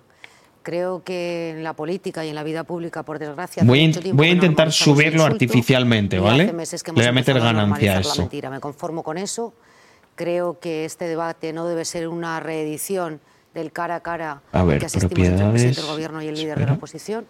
Y por lo tanto, eh, creo que sería una buena señal para los espectadores que esta noche no ocurriera edita, lo mismo. ganancia. Sí, yo creo que va a ser un eh, debate en el que el ausente, que es Feijóo, va a estar muy presente, va a haber ataques, se va a, hace referencia a las mentiras de Feijóo por parte ¿Se ha- del se ha presidente del subido? gobierno. Me interesa ver ese equilibrio virtuoso entre Ah, Pedro espera. Sánchez y Yolanda Díaz, ese ataque de guante blanco eh, entre ellos y que sea muy propositivo. Yo también tengo la esperanza de que como fue el debate a siete, ese también sea muy propositivo, porque los moderados bien, y los ¿no? indecisos Ahora están sí. escuchando este debate y se- estarán interesados en ver qué tienen que proponer para el país. Y terminamos con Lola. Poquito. Pues yo creo que si están buscando a los indecisos, lo que tienen que hacer es un debate vehemente, pero no agresivo, Ahí. porque creo que Un menos. a los, a los Para que se me escucha a mí- a mí y, más, ¿no? Y a- Vale. en definitiva hablar, decir cosas que la gente entienda, sobre todo. Es decir, Perfecto. no hablar de cosas de políticos como pueden hacer a lo Voy a mejor en el subir- voy a Congreso. subir una Aquí tienen actualización que hablar de cosas Instagram, ¿vale? que, que la gente pueda entender ideas muy claras y no de cosas que, bueno, que son motivo de rifirrafe entre ellos, pero que no llevan a ningún sitio. Pues volvemos cuando acabe el debate, pasadas ya las once y media de la noche, en la 1 y en el 24 horas. Vamos a analizarlo todo y también escuchar en directo las valoraciones de los líderes. Carlos, Alejandro. Bueno, familia, una actualización por petición Gracias, popular. Luis. Pues Voy a a reaccionar las al debate, en cuanto aunque ya acabe sabéis este que debate, mm, Luis Guilera no soy con muy amigo los de la seis política, analistas para intentar bueno, ver, a para intentar divertido. analizar, Así que para si os intentar apetece, destripar todo lo que a Twitch, que voy a esta noche en ese debate todo el que, como debate decimos, en directo. es un debate final, es un, debate que puede ser definitivo. Estamos a solo cuatro días de votar, cuatro días de acudir a las urnas. Así que, Paco, Cristina, os pido, antes de dar paso ya a ese debate donde ya está todo listo, un titular de lo que esperáis que pase aquí, en este estudio, en unos minutos. Bueno, pues está claro que Yolanda Díaz y Santiago Abascal tienen una oportunidad y es única. Por lo tanto, tienen que defender de alguna manera que ambos quieren ser socios necesarios. Y por su parte, coincido con el análisis previo de que Pedro Sánchez justamente tiene que hacer olvidar el debate cara a cara y plantear una propuesta mucho más clara, mucho más contundente para hacerse con ese espacio de centro. Me suma lo que dice Paco y añado lo que me gustaría ver. Y lo que me gustaría ver son propuestas de políticas públicas que se hable de educación, de sanidad, de medio ambiente, de cambio climático. Estamos en la tercera ola de calor ya de este verano, de las cuestiones que realmente están afectando la vida de la ciudadanía y que veamos cómo cada uno de ellos confronta con los otros de una manera educada y sosegada sus propuestas políticas de políticas públicas. Muy importante esto. Pues se quedan muy pocos eh, segundos Ay, prácticamente para ver que comience este debate en el estudio 6 de Parado del Rey de Radio Televisión Española. A la primera mentira Eh, me voy. No, vamos a Nico, por con favor, el control gente. de realización. No, va a ser, no os vayáis a la primera mentira que me quedo sin espectadores. Buscar el, el- el Dentro de dos y la minutos. perfección eh, en este debate tan importante entre los tres candidatos. Ahí Iván, la muchas gracias llega por la suscripción. control de realización desde donde se va Hostia, a dar eh, cabrones, no me hagáis la ese puesta en juego. marcha este debate, el último de la campaña. Pues ya ahí están preparados también los Mira, cronometradores que van a ser fundamentales Cuando para dejen medir de mentir, los tiempos cuando dejen en de este mentir, debate. Empieza la cuenta atrás, empieza ya el debate en la radio televisión Es que nos quedamos toda la noche. Hemos ido un poco rápido, ¿eh? Bueno, bueno, Ya, ya. súper agradable los tres, ¿eh? ¿qué ha pasado? Prevenido, Se les ha colado la imagen esta, ¿no? prevenido, disco 1. Pone más nervioso, fíjate. Subida que, que el programa. Pero mira la sintonía. Pero bueno, ¿qué ha pasado? Sintonía. F1, F5, gente, F5. Ha sido como en mi stream, ¿eh? F5, F5. Muy buenas noches. Hemos eh, invitado a los eh, cuatro candidatos de los cuatro principales partidos que se presentan a estas elecciones en este debate decisivo en la radio y televisión pública. Tres de ellos eh, han aceptado. Pedro Sánchez, Yolanda Díaz, Santiago Abascal, muchísimas gracias por estar en la radio y televisión pública. De los cuatro, dos estaban llamados o están llamados a ser presidentes del gobierno, otros dos eh, a posiblemente conformar mayorías parlamentarias. El único que no ha querido Hostia. presentarse o que ha Eh, renunciado ¿cómo a debatir voluntariamente ha sido el candidato Santi Abascal, del Partido eh? eh, Popular. Eh, yo puedo ser presidente Nos hubiera todavía. gustado, como siempre, en la televisión pública ofrecer todos los ángulos, todas las opiniones. Lamentablemente y muy a nuestro pesar, no va a ser posible. Pero los que estamos aquí, empezamos. Comenzamos. Bueno, vamos a ver.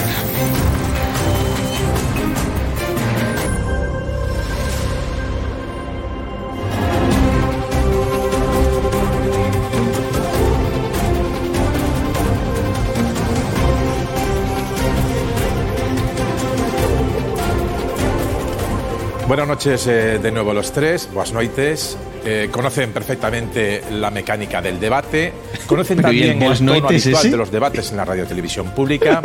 Aquí el tono, Eso. digamos, de alguna manera vivo, donde se crucen. pues, Ya hemos abierto la veda no para un sinónimo de debate Mierda. ruidoso. Van a poder, por lo tanto, intervenir, replicarse, contrarreplicarse, cruzarse, interrumpirse cuando lo consideren oportuno, pero dentro de un orden para que yo intervenga lo menos posible. Seguro que lo agradecerán los electores que nos ven en casa, que a fin de cuentas son los que están más interesados en sus, en sus propuestas. El debate, ya lo saben, está dividido en tres bloques, economía, políticas sociales y pactos postelectorales. Saben también el tiempo que tienen asignado, lo pueden consultar en los monitores del, del plató. También el orden de entrada y de salida. En la primera entrada cada uno lo tiene asignada a un bloque, debería respetarse la primera intervención y luego a partir del primer minuto, minuto y medio ya podían ustedes mismos empezar a debatir y a replicarse y ese sería lo interesante. Primer bloque, economía, como saben, empleo, fiscalidad, Europa, abriría Le este queda un caso poco Vox, raro el traje a este señor. Lo digo a, efectos de que puedan reservar su tiempo. Al presentador, Los datos de creación de empleo, de inflación, de crecimiento económico de los organismos nacionales y también de los organismos internacionales en este contexto tan adverso eh, que tenemos eh, son como habitualmente motivo de discrepancia entre gobierno y oposición. Para el gobierno son datos que refuerzan la marcha y la iniciativa de sus medidas, la buena situación económica del, del país y de las medidas que han implementado. Para la oposición de derechas, pues no reflejan Eh, la en realidad parece un económica de croma, Abascal. Ya ves, está como Abascal, más ¿Cuál es esa blanquecino, foto ¿no? real que dicen ustedes de los españoles hoy en día y cuál es su propuesta para los próximos cuatro años en fiscalidad, economía y creación de empleo? Muy buenas noches. Vamos a asistir en directo a lo que ha definido esta legislatura y este gobierno durante cuatro años, las mentiras del señor Sánchez.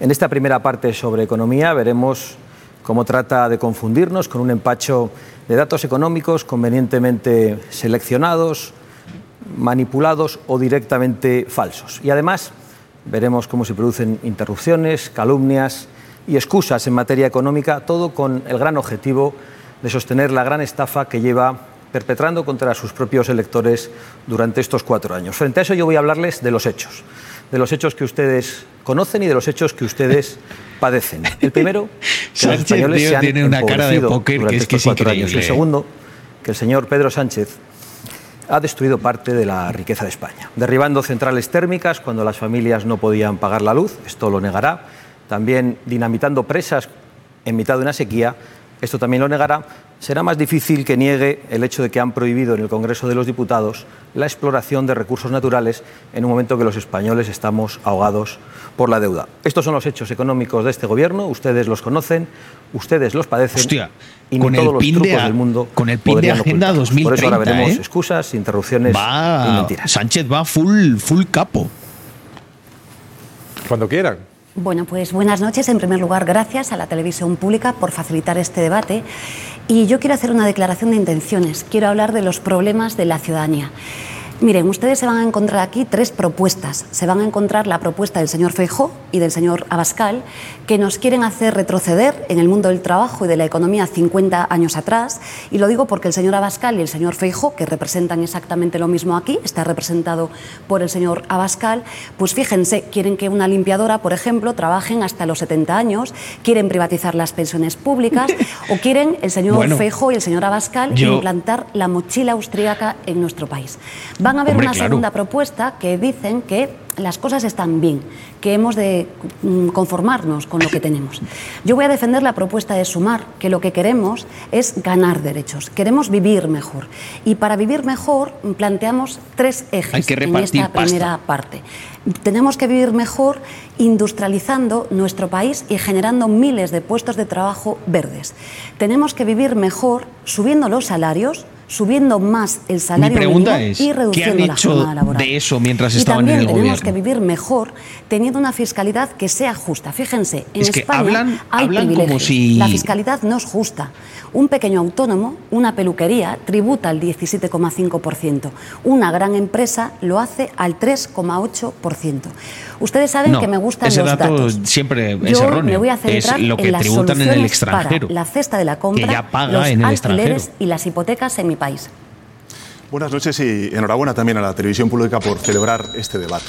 Este es el último debate que vamos a tener antes de las elecciones y me gustaría aprovechar eh, para reconocer el esfuerzo de todos los españoles y españolas eh, que han desarrollado durante estos eh, difíciles años que nos ha tocado vivir. Porque que todos recordamos Sánchez cómo empezó le- esta le- le legislatura. veo y Esta es- legislatura empezó con una pandemia, con los profesionales sanitarios te intenta dejándose el alma, pena, la gente confinada en sus casas, los Te aplausos miente- en te los balcones, el te gobierno buscando mascarillas, Es que eh, acabas pidiendo respiradores perdón por todas tú. las partes del mundo, al tiempo que lo que hacíamos era proteger a los trabajadores, a los autónomos, a las pequeñas y medianas empresas, y los otros, caceroladas, hemos hecho lo que hemos que un podido. gobierno democrático es un gobierno ilegítimo. Pero lo superamos, y llegó la vacuna, y nos convertimos en líderes mundiales de la vacunación. Y los otros, antivacunas y negacionistas. Y lo superamos. Y llegó la guerra. Y con la guerra lo que llegó fue un alza de los precios del coste de la vida, de los precios de la energía, de los también. precios de la luz. Y otra vez, de nuevo, ellos intentando boicotear la solución ibérica, los fondos europeos, oponiéndose a todo, a la Una subida del salario gente. mínimo interprofesional, Abascal a la revalorización de las pensiones. Ahora dicen con desfachatez que ellos han apoyado la revalorización de las pensiones, pero no es verdad, es una auténtica mentira. Y así llegamos a estas elecciones y tenemos que elegir. Y hay que optar. Encuesta. optamos por aquellos que hemos estado trabajando día y noche durante estos últimos cuatro años para proteger a la gente, o damos la razón a aquellos que lo único que han hecho ha sido destruir y ahora mentir. Ahora sí que ya se pueden cruzar, ¿eh? Sí, pues a mí me gustaría decirles que estamos viviendo una ola de calor sin precedentes, señora Bascal. Digo por algunas reflexiones que ha hecho usted. Esta ola de calor eh, no es una casualidad, se llama cambio climático. Y nosotros creemos que hay que combatir el cambio climático y hay que hacerlo además como una gran oportunidad para nuestro país, una enorme eh, oportunidad. Saben muy bien que para hacer esto tenemos que hacer algunas cosas. Tenemos que descarbonizar la economía, pero sobre todo lo que tenemos que hacer es generar industria verde en nuestro país. Saben Pero también la verdad. que hubo un ministro Para- socialista para en solucionar España esto hay que meter más impuestos. Que la mejor política industrial es aquella que no existe. Esto fue un gravísimo error y hoy estamos como estamos. Y por eso la propuesta de Sumar tiene que ver con industrializar de manera verde nuestro país. Y queremos hacerlo justamente diciendo que Mira, la mejor política el tema de industrial industrialización es verde. la verde. Tenemos Ya se hizo con las subvenciones a las placas solares. Y fue un desastre y arruinó un de montón de gente. país, climatizar las residencias de mayores y rehabilitar las viviendas con eficiencia energética. Esto genera miles de puestos de trabajo. Quita impuestos a la gente que de haga eso y tienes un buen incentivo, pero no lo subvenciones. Vinculadas a las ingenierías, a las consultorías o jóvenes que estudian la FP. En definitiva, señora Bascal, se trata de eh, abordar dos modelos de país como el que Feijóo y usted defienden. Elegir entre un modelo que mata a la gente con el cambio climático y que sí que destruye empleo y que compite por los bajos salarios o El modelo mata que más gente, porque desde lo mata Sumar, de pobre. que tiene que ver con la creación de empleos verdes. ¿Qué mata más gente? Bueno, hemos escuchado ¿La lo que yo había o el cambio climático? A día de hoy. Porque ve- verdaderamente en todo el mundo hemos vivido una situación muy complicada, pero los peores datos económicos dentro de Europa los ofrece precisamente España. Hemos escuchado también mentiras sobre nuestro programa electoral. Se han dicho que proponemos cosas que no proponemos en nuestro programa electoral. Y también eh, se ha dicho que nosotros tenemos la misma posición económica que el Partido Popular, cuando el Partido Popular coincide mucho más con ustedes en las políticas económicas que vienen de los burócratas de Bruselas. De hecho, el pin que lleva en la solapa de la Agenda 2030 el señor Pedro Sánchez es un pin que llevan los señores del Partido Popular. Los señores del Partido Popular y del Partido Socialista han votado en el Parlamento 2030, Europeo ¿eh? durante esta legislatura juntos el 88% de las veces. Hace unos días, eh, los socialistas, también los socialistas españoles, eh, votaron el inicio de la tramitación de una ley con un nombre muy bonito, que es la Ley de Restauración de la Naturaleza, pero que oculta que quiere eliminar todas las barreras fluviales y que terminaría con todas las tierras cultivables en España. El problema que tenemos es que tenemos el gobierno más caro de la historia, el que usted preside, con 800 asesores, un gobierno despilfarrador, un gobierno que además en el peor momento ha aprovechado para acometer la mayor eh, recaudación fiscal y un gobierno que apuesta por el gasto destructivo de la economía y eso es lo más grave con la aplicación de la Agenda 2030, señor Sánchez. Si todo ese dinero empleado en destruir nuestra economía, en derribar las centrales térmicas, gusta la en derribar las de presas, Abascal, no le está haciendo ni puto caso a Yolanda. nacional, en la verdadera reindustrialización, en apostar está- por la España vaciada, enfocando el panorama en el- económico en, en España el cambiaría por completo. Y nuestra propuesta fiscal, muy al contrario de lo que plantean ustedes, es una propuesta que, que apuesta por los españoles más desfavorecidos. A ver, yo creo, señora Bascal, que ustedes no tienen ninguna solución para, Tendrían para que haber puesto un muñeco de cartón, piedra o algo país. Así de diciendo para cada vez que se refieran a él, que le puedan y señalar ponen en XD. riesgo a toda la ganadería y también la política agrícola común de nuestro, de nuestro Sería país. la polla y, y esa negar la evidencia científica, negar que existe la emergencia climática es tanto como negar que la Tierra es redonda. Eso lo hacen fanáticos como Trump, como Bolsonaro y también como ustedes. Pero el hecho cierto es que Naciones Unidas ha señalado a España como uno de los principales países que puede sufrir las consecuencias de esta emergencia climática. Ya lo estamos haciendo, lo ha dicho antes la vicepresidenta del Gobierno. Olas de calor, desastres naturales. Si no nos anticipamos, lo que va a ocurrir es que se van a destrozar nuestros bosques nuestra biodiversidad. Se va a destrozar las playas, los cultivos, sectores económicos enteros van a caer. Pero si es que siempre Incluso a dicen que es la el cambio climático que y luego se descubre que son incendios provocados. problemas para poder Y es que acceder el problema que tenemos es que ¿qué ha hecho cuando el gobierno encuentran una excusa, El gobierno de España el se ha tomado en serio de la emergencia climática. promoverla. La primera declaración que aprobamos en el Consejo de Ministros durante esta legislatura fue aprobar una declaración de emergencia climática. Consecuentemente, aprobamos la primera ley en la historia de la democracia sobre cambio climático. Somos ahora mismo una referencia no europea, sino mundial en el uso de las energías limpias. Y claro, ¿cuál es lo que plantea el Partido Eso sí, Popular? luego la gente Hemos escuchado al señor Abascal hoy decirlo. no puede poner la calefacción carbón, por, por lo cara que está la luz. A las centrales Eso nucleares. es emergencia. Seguir cargándose el Mar Menor. Ahora también Doñana. En fin, yo creo que negar el cambio climático, señora Bascal, también se lo digo a la derecha, es bueno, pues un ejercicio de ignorancia. ¿Cómo se atreve suicida, Sánchez a e hablar de cambio diría, climático cuando lleva corbata y? Abascal, no?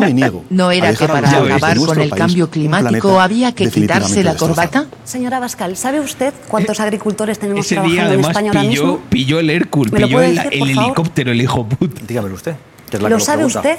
¿Cree que usted que yo Acaba de a afirmar- contestar aquí a un examen con usted? Usted acaba de afirmar que estamos destruyendo la economía y que no hacemos políticas para los agricultores. Le voy a, le voy a dar el dato yo.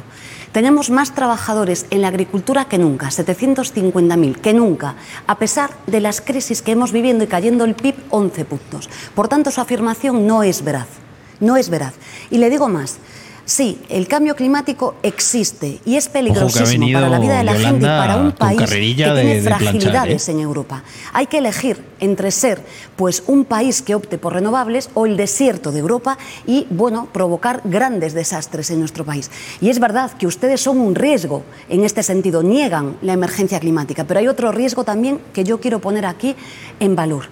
Y es que en nuestro país, y tenemos aquí distancias, pues en nuestro país la energía Vox, se concentra en cómo cinco lo del cambio grandes climático, Cinco acelera. grandes multinacionales que, como saben ustedes, se acaban de repartir, señora Bascal, 19.000 millones de euros.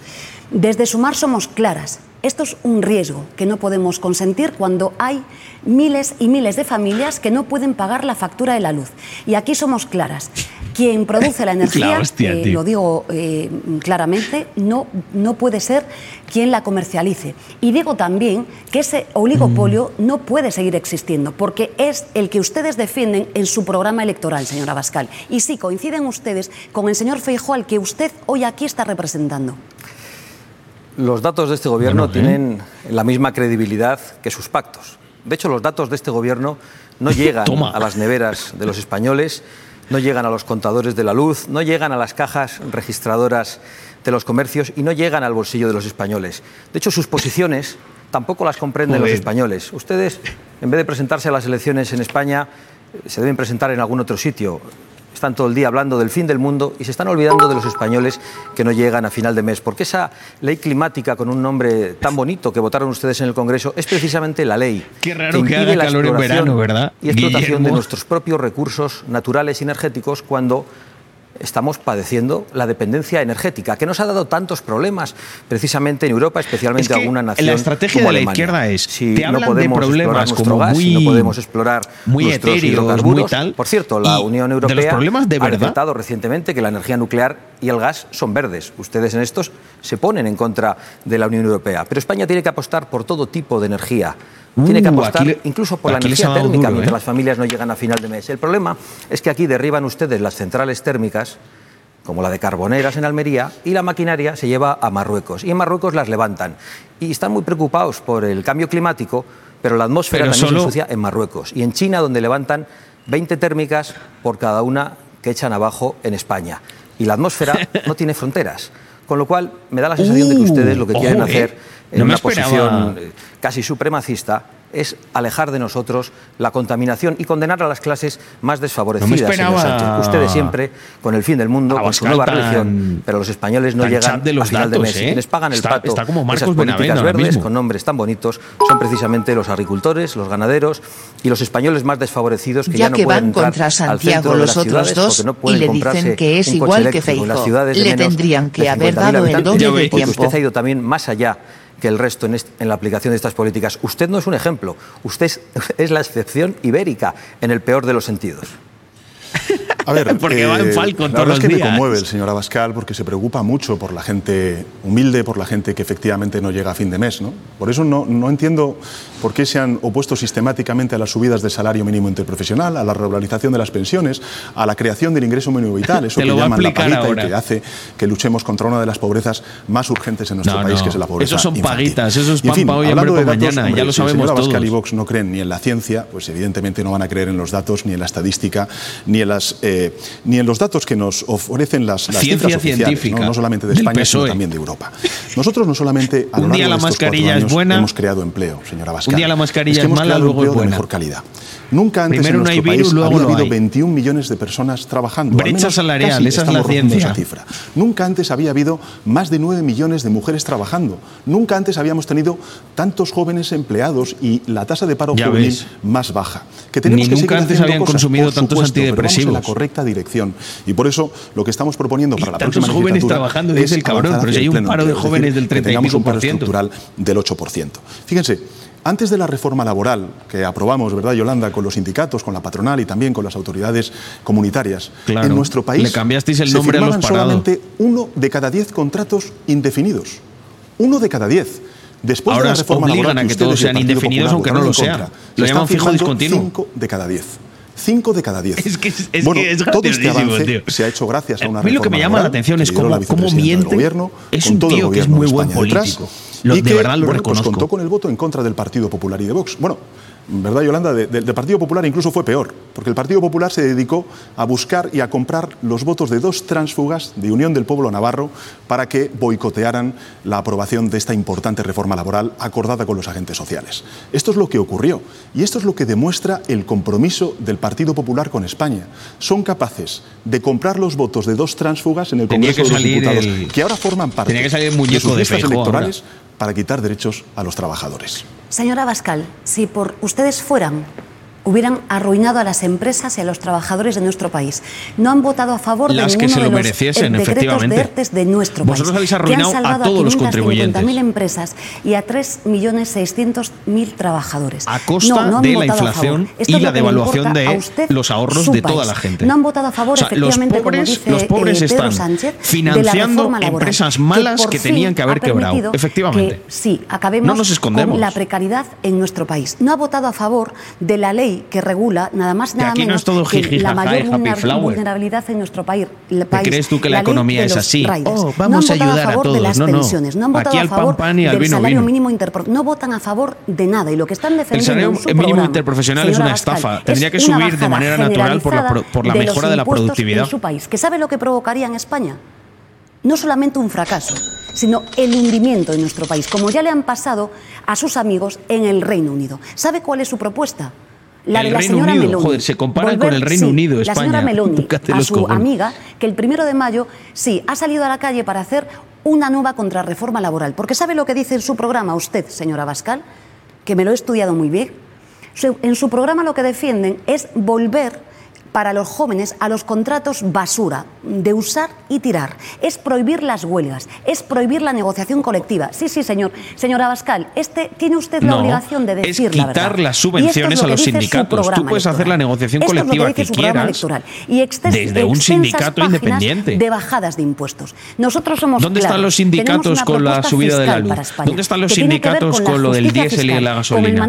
¿Dónde están los sindicatos con cuando pararon medio país y no no se Y podía sí, trabajar por la gilipollez de, ir con la mascarilla o no ir con ella. No paga hoy debidamente los impuestos y bajarle, como Comiendo ya hemos gambas, hecho en efectivamente. el gobierno de España, lo que quiere el programa de Abascal, mira que hay otras cosas que no me gustan y tal, pero eso es 21.000 cierto.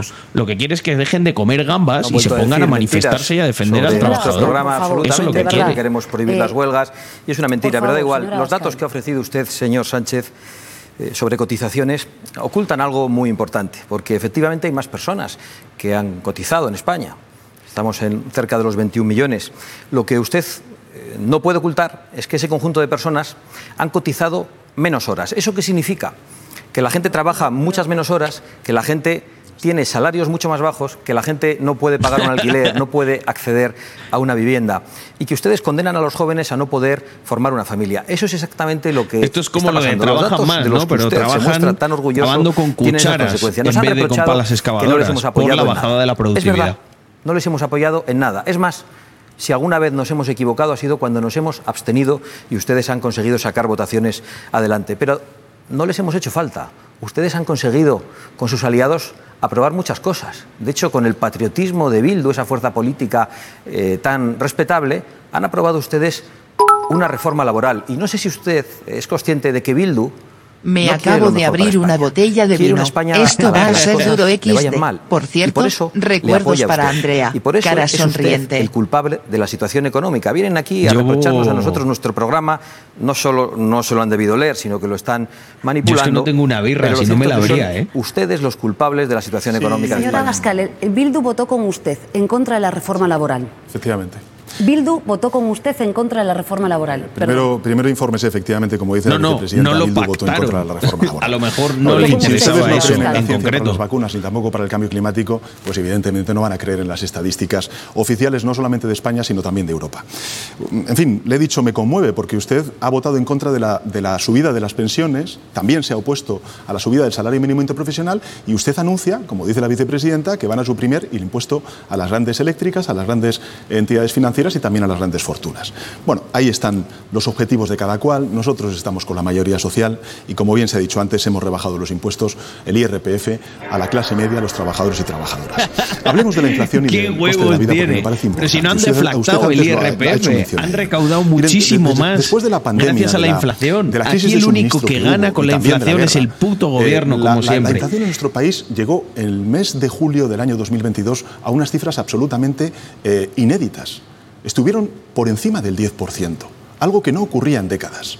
Yo recuerdo entonces a la oposición, al Partido Popular y a Vox, reprochar al gobierno y por supuesto a mí el- alza de estos precios. Bueno, afortunadamente con mucho esfuerzo, desde el gobierno de coalición progresista lo que hemos hecho ha sido reducir de 10 a 2% la inflación en nuestro país. ¿Y cómo lo hemos hecho? Bueno, pues lo que hemos hecho ha sido en primer lo lugar aprobar una solución Sánchez. ibérica O sea, que nos ha permitido a las familias ahorrar Has subido 5.000 tú las tasas de euros interés en de los bancos centrales, en la Sánchez. factura de la luz. No lo En sabía, segundo ¿eh? lugar, Igual hemos sí. aprobado un plan de ayudas con 50.000 millones de euros, entre los cuales pues hay ayudas directas a los transportistas, a los Joder. agricultores, a los ganaderos, Lo al de- sector lo- pesquero, es que lo de Sánchez el- es incre- es increíble, público, tío. cuando no ser gratuito, el IVA de la luz, del gas, de los alimentos, O en sea, definitiva, Sánchez- bajar el IRPF de las Sánchez rentas se folla a tu mujer 21.000 euros y finalmente y te acaba convenciendo de que fue culpa tuya, tío, de que la tenías. vulnerables. Es que estaba, estaba abandonada, que te he hecho aumentando un el ingreso favor. mínimo vital. Eso que llama usted Y la se queda tan ancho. Aumentando el salario mínimo interprofesional, a lo Y cual te pone usted la más la, la opuesto. cara esta de Y perro. también Si es que, joder, es que tuve, tuve que venir aquí. Joder, es que no, no podía hacer otra cosa. Y me parece muy importante en este Que no punto, se oxide. eh, y con esto termino, señor Fortes, eh, el aclarar a los 10 millones de pensionistas cuál es la verdad. Y la verdad es. La verdad es que el Partido sistema de Popular y pensiones está quebrado. Han votado sistemáticamente en No contra tienes huevos de a decirlo. las pensiones. Resérvese esos No 21 tienes segundos para la huevos, intervención tío. final, no sé si por eh, apelaciones. Os voy a decir la eh, verdad, de la pensionistas. El candidata de sistema Sumar. de pensiones está quebrado Es que, y hay que abrir ese no melón. puede, y los eh, únicos, los únicos que se han de atrevido, que la verdad que son los de Vox. horas. Es que no se puede venir así a un debate. Hemos hecho 660 millones de horas, un 22% más. Su discurso no es real, señora Abascal. No es real. Pero qué Y también, mentirosa. se- eh, Se han contra- Vamos a ver, las hay pensiones más gente contratada por la historia esta que han hecho de los fijos y no se va a discontinuos. alargar la edad de jubilación. Pero, pero tú coges los contratos fijos y En la bajada de horas es brutal. ¿Por qué? Porque no se han contratado nuevos fijos que trabajan datos 8 que no horas. casas, se le ha dado el nombre de fijo a gente que trabaja a lo mejor un mes al año. Estos datos son los datos de los dos, que nosotros no notamos. Usted antes de venir aquí ha hecho una foto fija de la inflación del 2%, pero usted, claro, nos oculta que la inflación bajo su mandato ha aumentado un 16% acumulada y en alimentación un 31% y un 22% en el calzado. Y usted ha utilizado la inflación para recaudar más en vez de para bajar los impuestos, en vez de para aliviar la carga fiscal. Por eso nosotros apostamos por una gran rebaja fiscal con dos tramos del IRPF, porque sabemos que las grandes rebajas fiscales sirven en el medio plazo para recaudar más. Y por eso también apostamos por eliminar impuestos injustos y cuotas injustas como la cuota de los autónomos, porque los autónomos deberían pagar únicamente en función de sus ingresos. Y esto se puede hacer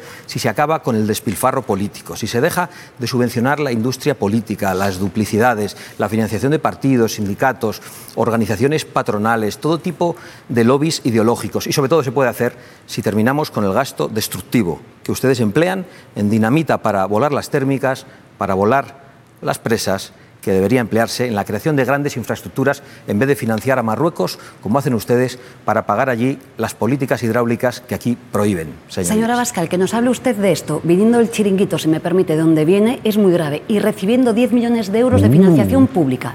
Y recibiendo su cabreado, partido ¿eh? 10 millones de euros de financiación pública. Es muy grave. Aplíquese un poco la coherencia con la afirmación que acaba de hacer. Bueno. Queda la última intervención. Si hablamos de un 23 coherencia Díaz, si quiere consumirlos. no deberías de ir ni así vestida. turno a Pedro Que de comunista te he queda empezado, he poco. empezado hablando de la pandemia y, y Es creo que es más importante pija- también que los es más telespectadores pija que la Carmen conozcan Lomana. el coste de lo que supuso Puede una que haya subida COVID. de empleo, pero eso es gracias a los contratos de fijo 3.000 discontinuo, euros. que curras 3.000 un mes y otro a ¿Saben cobrar paro. un Un mes de te paga tu empresa y 85.000 otro vives de euros. los impuestos de los demás. de un Es que de menudo de morro tienen. Entre 7.000 y 9.000 euros.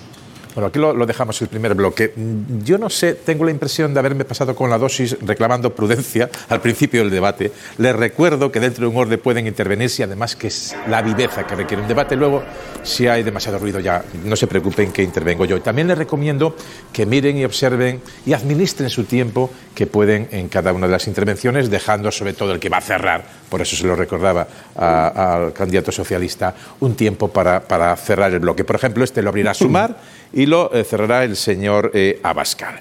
El segundo bloque, que son políticas sociales, educación, sanidad, igualdad, en una eh, legislatura eh, marcada sin duda por los efectos de la pandemia que han cambiado Yo, nuestra forma si- de ver nuestra joder, vida, si nuestras socialistas la forma de ver el mundo a los como otra emprendedores, circunstancia en nuestra vida. en Se ha hablado este mucho chat de sería muy diferente. sociales. Ha estado en el eje del debate. Eh, de hecho, ha habido ayudas sociales para empresas y para ciudadanos para sortear la, la pandemia. Ahora nos amenazan, sin embargo, los nubarrones de una guerra que no sabemos cómo va, cómo va a acabar. Eh, señora Díaz, mm, ustedes, el Gobierno, ha presumido de políticas sociales, en concreto de eso que llaman el escudo social. Eh, muchos dicen que están asignados mm, en buena medida a los fondos europeos. Mm, Los fondos europeos tienen un límite. Eh, ahora se pronostican nuevos tiempos de más austeridad o control. ¿Cómo en estos nuevos tiempos el Gobierno va a garantizar el escudo Te social? lo digo yo. ¿Con qué recursos? ¿Con qué Impuestos. ingresos? Bueno, en primer lugar, con una reforma fiscal justa. Esto es clave. Cuando hablamos de dependencia, de sanidad, de educación pública, necesitamos fiscalidad justa y, por tanto, nosotros somos claros. Necesitamos Ah, hacer esa gran ricos, reforma fiscal que está guardada en un cajón desde toda la democracia. Esto es lo primero.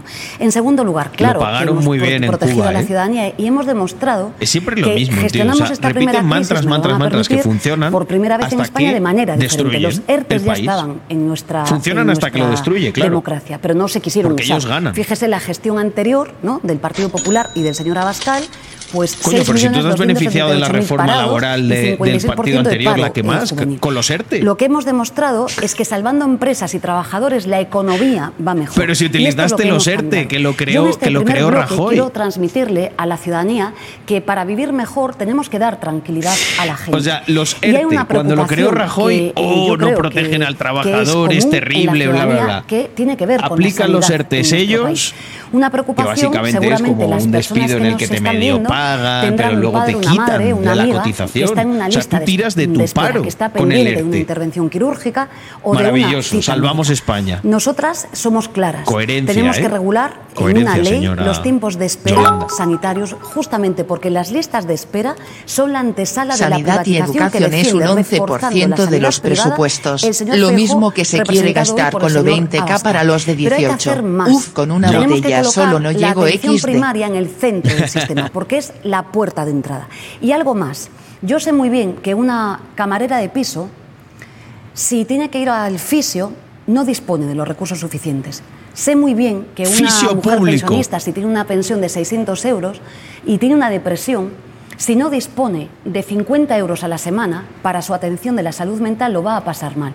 Y sé también muy bien que hay un trabajador o una trabajadora que gana Lo suyo es que 1.200 cobren más, euros ¿verdad? que no puede cuidar la salud bucodental a sus hijos. Nosotros queremos que estas prestaciones formen parte de la red pública sanitaria.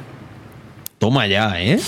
Oye, ya que estamos, Acercarnos a Europa, operaciones antes, eh, estéticas, ¿no? Fortes, Yo qué sé. que- creo que ha sido siempre Operación de, de los nariz, de oreja, por y eso decir ha sido algo, lo que ha hecho el Partido Socialista cuando ha estado en el gobierno. Masturbación asistida, Europa dicen por aquí. Y hacer también. de los avances sociales las principales conquistas de ejecutivos del Partido Socialista. Ahí está la ley de sanidad pública, la ley de educación pública, la dignidad de las pensiones, el sistema nacional de dependencia, la ley de lucha La dignidad eh, de las la violencia pensiones. de género, la ley de matrimonio igualitario o también la ley de igualdad entre hombres y mujeres y más recientemente pues la ley LGTBI, la ley eh, también de interrupción voluntaria del embarazo modernizada, actualizada y por supuesto también eh, lógicamente la ley de eutanasia.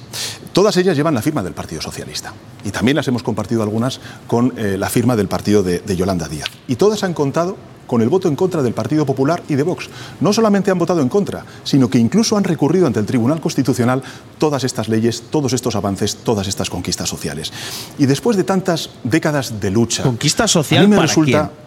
O sea, de todas esas particularmente leyes, doloroso leyes que han que dicho, lo primero en lo que se ¿cuál hayan puesto ha de acuerdo el Partido una Popular familia y, Vox y ha hecho en que las viva comunidades mejor? autónomas donde ¿Cuál? gobiernan y en cientos de ayuntamientos en nuestro país sea atacar una sola, al colectivo que de verdad haya tenido impacto en una familia. la violencia Una. machista cuando no negarla y por supuesto censurar la cultura. Los gobiernos del Partido Popular con Vox que estamos viendo desde el pasado 28 de mayo arrasan con los derechos. Por cierto, derechos que no son del Partido Con los Popular ni de. Vox, que son de millones de hombres y mujeres por los No, cuales no, han ¿qué luchado durante hombres y 40 mujeres? años de democracia. Son chiringuitos que sirven para que vivan 23 de las julio charos de puta madre con sueldos de 3.000 pavos por rascarse nunca mejor dicho la la primera seta. política social para la mitad de la población, para las mujeres, es que para acudir a ese trabajo o para acudir a ese hospital después de una larga de espera, es poder salir a la calle en libertad. La libertad y la seguridad de las mujeres ha sido puesta en peligro por este gobierno. No sé si ustedes saben quién es Daniel P.G. Eh, con esos datos imagino que no, pero se lo voy a decir, es un violador en serie de más de 19 mujeres que han sido víctimas de ese monstruo. Y ustedes, el gobierno, le han puesto en la calle. La última vez que salió a la calle, tardó menos de un mes en volver a violar. Y ustedes, como yo, saben que lo volverá a hacer. Las han puesto caras, a tú. 117 monstruos como ese caras. en la calle. Y Las han rebajado caras, las Juan. condenas a más de un millar, a más de un millar que acabarán saliendo. pronto. Joder, ¿Qué van a hacer esos punto este, agresores sexuales No me lo esperaba esta, atacar? ¿eh? ¿Qué van a hacer ustedes? ¿Van a volver a salir a la calle con Hostia, está tranquilidad? apretando la mandíbula ¿Ustedes van que a asumir gusto, ¿eh? alguna responsabilidad con la aprobación de la ley que ha traído más violencia machista a España? con Está una ley que va a incrementar técnica, las ¿eh? Está tirando de lo calles? emocional. Ustedes, señor Sánchez, Se han traicionado, han borrado y han desprotegido a las mujeres con sus leyes y están inhabilitados para un cargo público, para representar a las mujeres, por muchas pegatinitas moradas que se pongan en la solapa. Mire, señora Abascal, nosotros siempre defendemos a las mujeres, siempre. Y algunas veces cometemos errores. Ustedes siempre cometen errores porque siempre apoyan a los machistas. Esta es la realidad. Y los telespectadores tienen que saber que el Se único enfadó, partido se enfadó la en el sistema político español que se ha autoexcluido del pacto enfadó, de Estado mirarle. contra la violencia de género ha sido Ya se le ha quitado la carita de Vox. perrito pachón, ¿eh? El Partido Socialista se define como un partido feminista. Lo hemos sido con gobiernos de Felipe está- González, con gobiernos de Rodríguez ¿eh? Zapatero. Ahí hemos mira. aprobado la ley de interrupción voluntaria del Yes. embarazo, la ley de lucha contra la violencia de género. También el primer gobierno Sí, paritario ya nos de la historia con la ley de leyes. igualdad entre Leyes. hombres y mujeres. ¿En qué benefician a una familia Yolanda y yo recogimos ese testigo. Y avanzamos en ese camino. Y la única que Dotamos de lanzan mayor para beneficiar a las de mujeres resulta la que acaba de en que sacan a pasando los de 80 violadores por millones de euros en ineptos. 2010 eh, 2018 a 320 millones de euros en el presupuesto de 2023. A gastar más. Y efectivamente Y encima- hemos y hecho encima una ley, la ley del sí es sí, presume. que es una O buena sea, ley porque has gastado más uno y de has los sacado principales a males que mil violadores de la puta- sociedad de la puta y en cárcel. particular las mujeres que son las agresiones sexuales. Pero el feminismo, Aplauso, ¿eh? el feminismo es mucho más que todo eso con ser esto importante. Por eso nosotros lo que hemos hecho ha sido impregnar toda la acción política del Gobierno de España desde la perspectiva de género.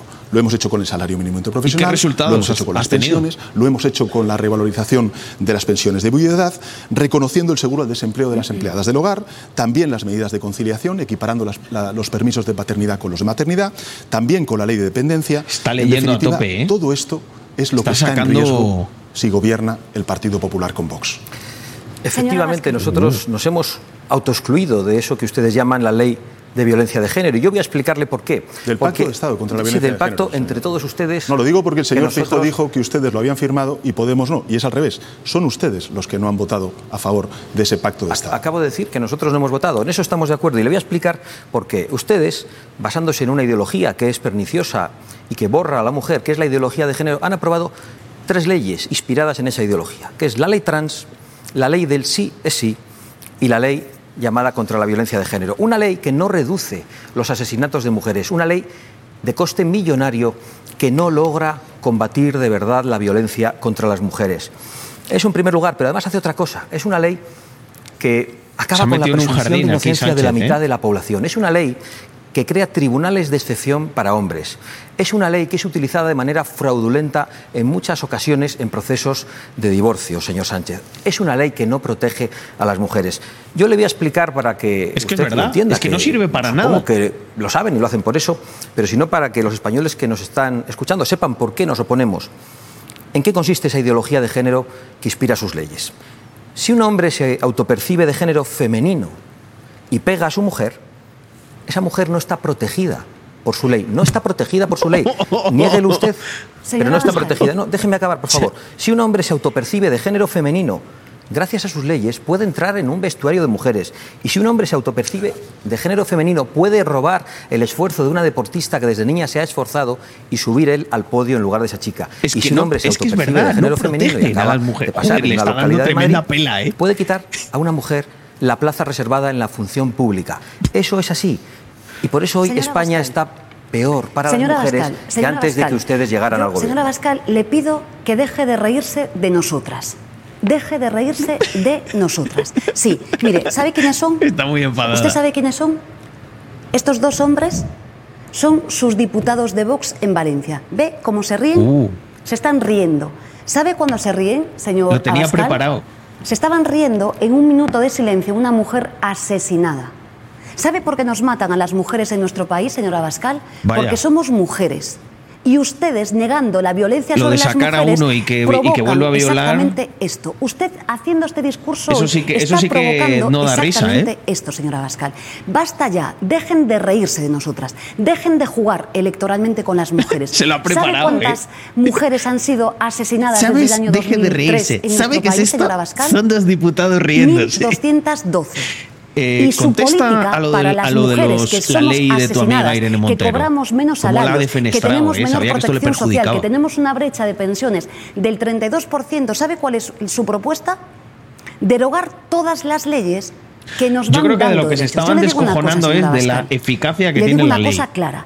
Eso Las desde luego es de para reírse. país Que no esta se lo vamos gente a permitir. diga que ya lo protege a hicimos las con mujeres. Gallardón. Es que hay que reírse de eso. Ya lo hicimos con Gallardón. No, pero gente, Recuérdelo usted, objetivamente, y vamos a volver esta a gente defender dice que es- le protegen a las mujeres. No es para reírse esto. van a gobernar por esta Cuando han razón. hecho Se lo una ley que saca violadores, bueno, cuando Abascal, no bajan las que estadísticas, cuando no protegen a las mujeres, Se cuando de se, sabe asesinada. que el Usted trae 13% aquí de la población la- la comete el ninguna duda, 60%. diciendo que esas dos ¿Cuánto era? personas se de una 60 y mujer 40%. Era un minuto de de las violaciones. Era está el minuto afirmando de que se están silencio, y usted está. No, es que ya no da risa, ya. lo que quiera No da risa. todas las veces que usted no le quiera. tengo miedo, eh, señora Sí, pues si se hacen mujeres No, no, esos no, dos- Que no me tenga miedo. Yo estoy aquí defendiendo a mis hijas también. Estoy defendiendo a mi mujer, estoy defendiendo a mi madre, estoy defendiendo a todas las mujeres que votan a Vox y que confían en nosotros, a las que usted no representa. Pero eh, usted me ha sacado, eh, perdóneme, ahora que esto se estaba poniendo un poco vivo, si le, le ruego que me deje hablar un segundo. usted ha sacado aquí una foto manipulándola. ¿Por qué no habla usted de quién es Ramiro Santaelices? ¿Usted sabe quién es Ramiro Santaelices? Explique que era un asesor suyo, que fue denunciado por No, pederastia. inter- interpuse Por- yo la por denuncia. pederastia. No, no, le- Señora no, usted Abascal, lo encubrió. interpuso yo la Usted lo encubrió durante dos años. Echó a los que le habían Señora denunciado. Abascal, y denuncié además, después de aquella hechos, denuncia señora que, se sabe que usted la encubrió. Señora Abascal, No, no, denunció yo esos No es hechos. verdad. Está un pederasta que trabajaba para usted y después de que unos compañeros le denunciaran, usted lo nombró. Así que, por favor, tenga cuidado con las acusaciones que hace. Pero yo Si sacamos ese tema, pregunta. lo sacamos. Pero há- Hágasela al señor Sánchez, que lleva tiempo sin intervenir, si quiere. Nada, si puedo simplemente puntualizar, si puedo puntualizar, eh, a ver, eh, la igualdad de género no es una ideología, es, es una cuestión de derechos humanos. Y el dato es el siguiente. Solo el año pasado, señora Bascal, se presentaron en nuestro país 180.000 denuncias por violencia de género. 180.000. Cada día se ¿De las presentan de media 500 denuncias ¿De las cuales? por violencia de género. esa esperaba El yo, 80% X. no entran a trámite. No y el señor Feijó dice que es un Pueden ser falsas, que el 80%. Esta es la cuestión. El problema es que tenemos una derecha y una ultraderecha que niegan la violencia Total. machista.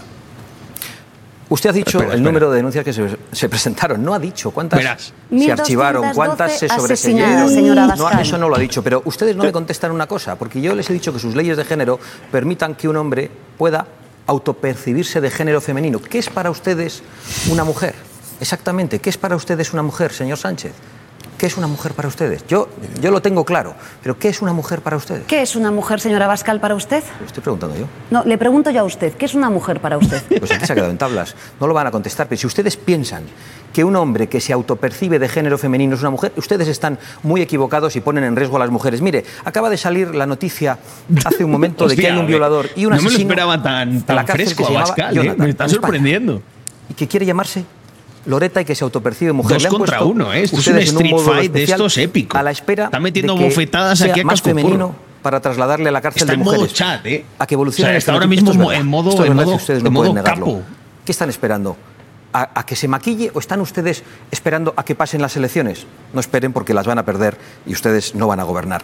Pero esto es lo que han hecho ustedes con las mujeres, ponerles en peligro en las calles y borrarles y decir Bueno, que un bueno, hombre bueno, que se autopercibe de género femenino puede ser una mujer. Me permitirá simplemente hacer un comentario a los telespectadores. Esto es lo que ha traído Vox a la política española. Odio, insultos y mentiras.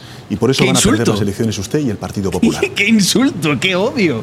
O sea, Sí, eh, señora Bascal, ustedes acaban de decir de la portavoz de feminismo de este Sumar que es una enferma, porque es una mujer ve- trans.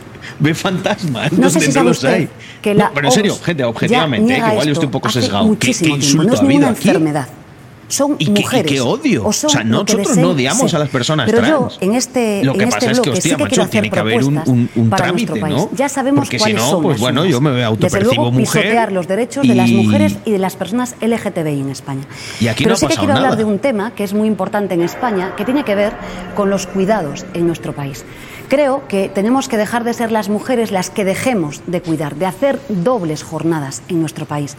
Me parece que los hombres tienen que hacer su parte en el cuidado. Los servicios públicos tienen que ser Lo mejorados para ampliar la red de servicios positivo. y también creo Que que, las de empresas ser las tienen mujeres que dejemos mejorar, de cuidar. eh, y ser O sea, que quiere que cuiden. En este sentido, lo que necesitamos es ampliar los permisos en nuestro país para que sean retribuidos. Las familias eh, que cuidan solas, que un millón y medio de, mu- de mujeres que lo hacen, defendemos la ampliación de un permiso a 32 semanas y también queremos una prestación de- por hijo a cargo de habla de su 200 libro, ¿eh? euros al mes. Así, señora Bascal, es como se avanzan derechos y se mejora la vida de la gente. Antes hacía las preguntas a los telespectadores de cuánto había costado una estancia media. Pero si cada vez UCI se invierte más en dinero en igualdad y cada COVID-19. vez hay más media de 3.000 violaciones, euros hay dos opciones, o Y decía es inútil que y no sirve para nada o que una provoque la 85.000 otra, lo cual es todavía Y que la peor. matrícula de un estudiante en bachillerato o en la universidad es entre 7.000 y 9.000 euros. Esto es el estado del bienestar. Para esto pagamos impuestos.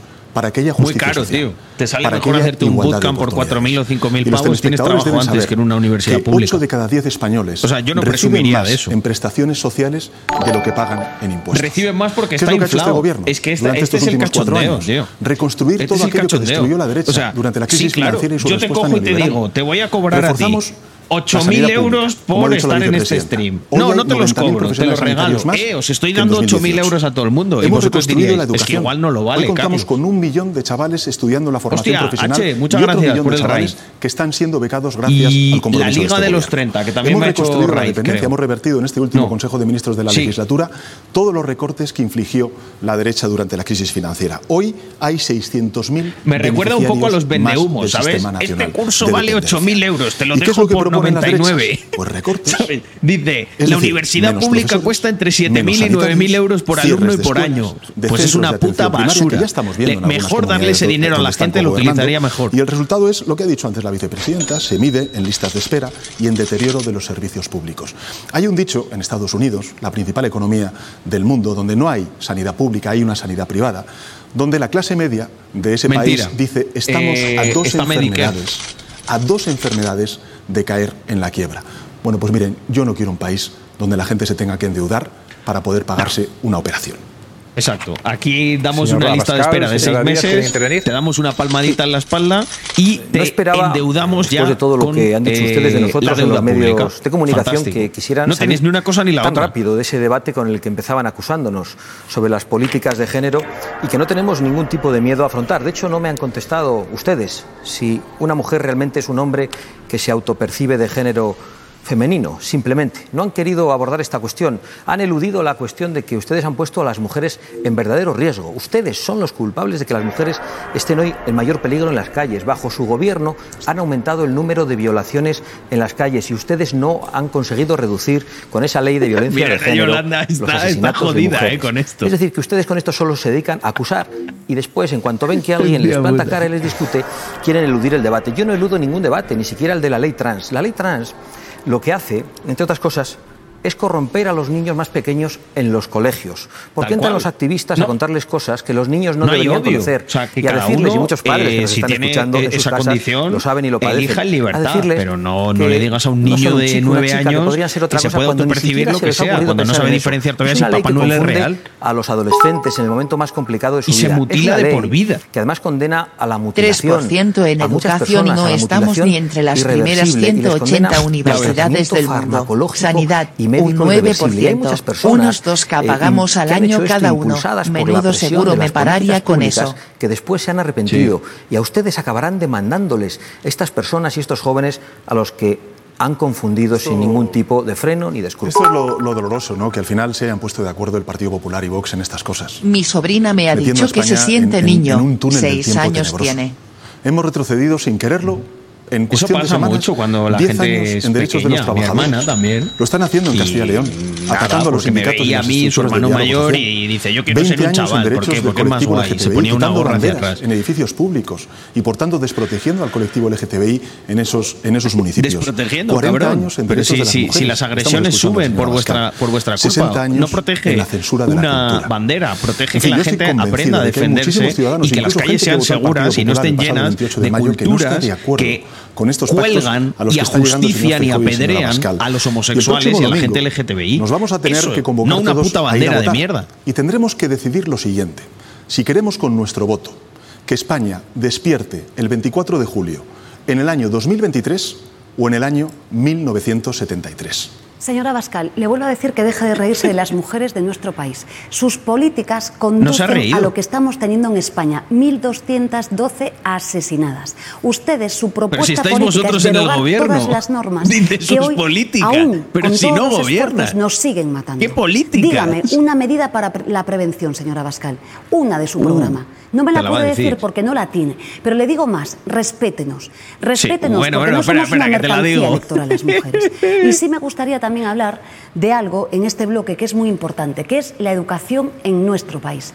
La educación es la mejor herramienta de igualación. Flojísima, es esa pero herramienta flojísima, que permite que una hija de eh, trabajadores como lo ¿eh? soy yo pueda llegar a ser Porque una bueno, Sánchez, de la como él miente, este tiene la cara este de póker y tal, la este verdad sentido, que yo pienso que a muchos de sus electores lo que les, es lo, la mejora va, de la educación pública. Los va a reafirmar. También lo que defendemos es que 10, seamos más europeos y que la segregación muy la elevada que hay en España, en términos. Eh, Esto parece un debate entre Abascal y, y, Sánchez. Queremos y eso es muy bueno porque las, eleva las condiciones a, del profesorado, la educación pública en nuestro país y hacer una red de comedores con eh, eh, alimentación sana que sea pública y también todas las Ya estamos actividades con los comedores, macho, los de extraescolares Carmena, que luego no públicas y iba que nadie. sean gratuitas. La educación es clave Pero qué para comedor, mejorar la si, si- democracia si la en gente ya va para a hacernos más iguales. Caritas, y de esto creo que va la vida los- de la a los gente el comedores que hay, 23 de eh, a nivel Les queda local. cada- eh, casi un minuto a cada uno. El señor Abascal mm, puede intervenir, pero resérvese por lo menos 30 segundos para cerrar, si, si lo considera.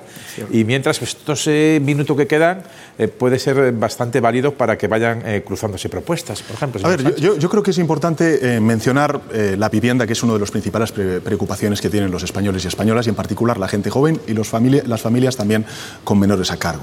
Y, y la realidad es, es muy cruda. ¿no? Voy a dar tres datos que creo que ejemplifican bien la situación que se vive de inaccesi- inaccesibilidad a, eh, a la vivienda. En primer lugar, Sánchez, el 60% del sueldo ahí. al alquiler se destina a las grandes ciudades. Tiene que como ser mínimo. mucha presión, ¿eh? En segundo esto. lugar, solamente el 3% de la vivienda en nuestro país es vivienda protegida. En la Unión Europea la media es del 9%. Y finalmente somos el tercer país con mayor número de viviendas vacías. Bueno, ¿qué es lo que estamos proponiendo y qué es lo que hemos hecho durante estos últimos cuatro años? En primer lugar, aprobar la primera ley de, de la democracia sobre vivienda. Y lo que tenemos que hacer durante la próxima legislatura es. ¿Cómo que la primera ley de la democracia sobre Tenemos que vivienda? apostar por la Si vivienda está la ley de ordenamiento del, suelo urbano y recursos del 50.000 Estado historias. para ¿Pero qué construir dice este tío? 183.000 Hoy se viviendas cree durante que, los vamos, que próximos ha hecho cuatro la años. Constitución, Y también él. rehabilitar a escala masiva. 8 de cada 10 viviendas necesitan eh, rehabilitación. Por tanto, vamos a hacer de la Hostia, vivienda la Sánchez- gran causa nacional la Sánchez próxima haciendo flipping Sí, eh, inmobiliario, yo creo que ¿eh? este tema es muy importante, pero que- convendrás que conmigo reformar. que la ley de vivienda Voy a dar subvenciones a la reforma. Y ha llegado muy Pero recortada. luego no En este podéis sentido, vender, cabrones. Nosotros defendemos que la vivienda es un derecho constitucional y como tal debe de ser tratado. Este se mete- Lo que mete defendemos una ley un del- al- de rent to viviendas rent, ¿eh? de alquiler social. Lo que defendemos es acabar con políticas fallidas, como son las políticas que defendéis vosotros de bonificaciones fiscales, que son fallidas a lo largo de la historia de nuestro país. Y lo que queremos es no defender a los fondos buitre y sí Ojo, limitar Sánchez, el ¿eh? precio del alquiler de ha manera real con en Yolanda, país. fíjate. Y esto sí lo vamos a garantizar. Vamos a, a garantizar que lo que está haciendo hoy el Partido Popular y el señor Abascal, Una empresa de Madrid reformas públicas. ante el Constitucional, no se pueda producir. Por La una sola razón. Y es cuatro que las años. personas que viven de alquiler tienen riesgo de pobreza en un 50%. Pueden estar en sí que emergencia es social. buena. Convirtamos la vivienda Buah, en un me han venido recuerdos de Vietnam, de la obra dice, mía de aquí, eh, de la oficina en Andorra. 47. Uf. Yo Sí, contrato escuchado la empresa hablar con- pública. Con atención sobre políticas sociales, sobre viviendas, sobre educación, sobre seguridad no han hablado. Pero lo que más me sorprende es que ustedes hablan como si no hubiesen gobernado durante estos cuatro años. Parece que acaban de llegar y el que no ha gobernado durante estos cuatro años he sido yo, señor Sánchez. Me sorprende ver a la izquierda hablar de los trabajadores mientras durante este gobierno se han destrozado las condiciones de vida de los trabajadores, se han deteriorado los servicios públicos y se les ha condenado a vivir peor que las generaciones anteriores. La seguridad en los barrios más humildes y más desfavorecidos eh, es peor, cada vez peor, por la gente que ustedes han puesto en la calle, por la gente que ustedes traen para las mujeres, para los niños, para los mayores. Se ha roto el ascensor social de la educación porque ustedes la han desvalorizado. Y cuando se rompe el ascensor social de la educación per- perjudican a las personas más humildes. Parece que ustedes no han gobernado, pero ustedes son los culpables. Pues aquí lo, lo dejamos. Eh, Ahora abrimos un descanso de cuatro minutos para que puedan eh, refrescarse o hablar con sus asesores. Mi opinión Sánchez personal es que el debate va de menos a más. Vamos a entrar en el tercero en cuatro como minutos, yo. que es el de política de pactos. Si ahí seguro, digamos, va a haber alguna referencia a todos los que están aquí y al que está ausente hoy, que es el, el Partido Popular. Nosotros volvemos, como les decía, en tan solo cuatro minutos. Bueno, bueno, bueno, ¿eh? Gente. Te sale mejor el curso de Yados. Hostia puta. Buenas noches. Eh, bueno, bueno, bueno, bueno. ¿Cómo, ¿Cómo habéis visto la cosa? Yo la verdad que... Joder, he visto... He visto a Bascal bastante chat, ¿eh? A Sánchez... Abascal ha conseguido picarle con alguna cosa. También es verdad que cuando estás en el gobierno el fuego va más en esa dirección. Pero, joder, me sorprende también Sánchez, ¿eh? Sánchez Macho no, no, no, no- es difícil que, que se despeine cuando es uno de los presidentes peores eh, que, que ha tenido España, ¿no? O sea, eh, los pactos que ha hecho, la manera en la que llegó al gobierno, la, la inflación, lo de la luz. Eh, bueno, es verdad que también se ha tenido que comer la pandemia, que eso yo reconozco que no, que no, que no es fácil. Y luego, una cosa que me ha gustado de Abascal es que no ha tirado excesivamente de lo de la inmigración, que obviamente es un, es un problema, pero a mí el miedo que me da es que lo utilicen como ya el comodín y que no tengan el incentivo para acabar con el problema, porque ya sabéis lo que le ocurre a todos los políticos, esto les pasa a todos. Hay, mm, hay siempre un incentivo en el político para no resolver ciertos problemas, porque si él es el que está eternamente resolviéndolos, como que hay un sentido y una utilidad a su cargo. Sin embargo, en el momento en el que no, eh, ahí la cosa peligra. Pero bueno, todo lo que sea ir en. Todo lo que sea ir en detrimento del Estado, bajar el peso que tiene, yo lo, apoyo. Sánchez, además, eh, Sánchez es Kevin Spacey en House of Cards. Bueno, es que cualquier persona, cualquier persona que haya visto House of Cards, o sea, el personaje que hace Kevin Spacey de Frank Underwood, a la persona que más se parece es a Sánchez. Pero por, muchos motivos. No voy a entrar en las políticas o no. No, no, es por, por cómo es la persona. Eh, Hostia, ¿qué ha pasado aquí? Eh... Espérate. Se me ha, se me ha salido de, de Spotify esto. ¿Y qué cuenta tenía yo aquí en Spotify? A ver. Igual de Facebook. Puede ser, sí, era la de Facebook. Continúo en la aplicación. Vale, ya está. Menos mal. Iba a poner un poquito de music. Vale, gente, quedan solo dos minutos para volver al debate. Y creo que voy a aprovechar, si no es mucha molestia, eh, para hacer un pis rápido. Y creo que me voy a servir una agüita o una Coca-Cola. Así que nada, os dejo con el chat y con música. Y volvemos, eh, nada, en un minutito, que es lo que tengo. ¿Vale? Eh, voy a dejar esta pantallita, que os os hace gracia.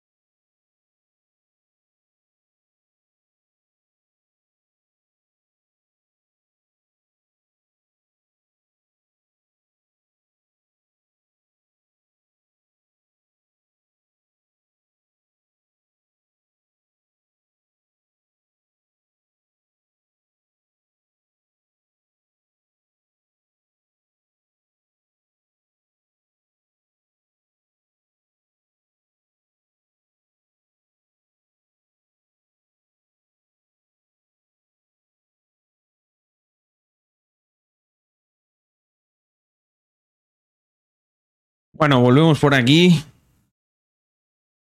A ver, un segundito. ¿Esto ya ha empezado o qué?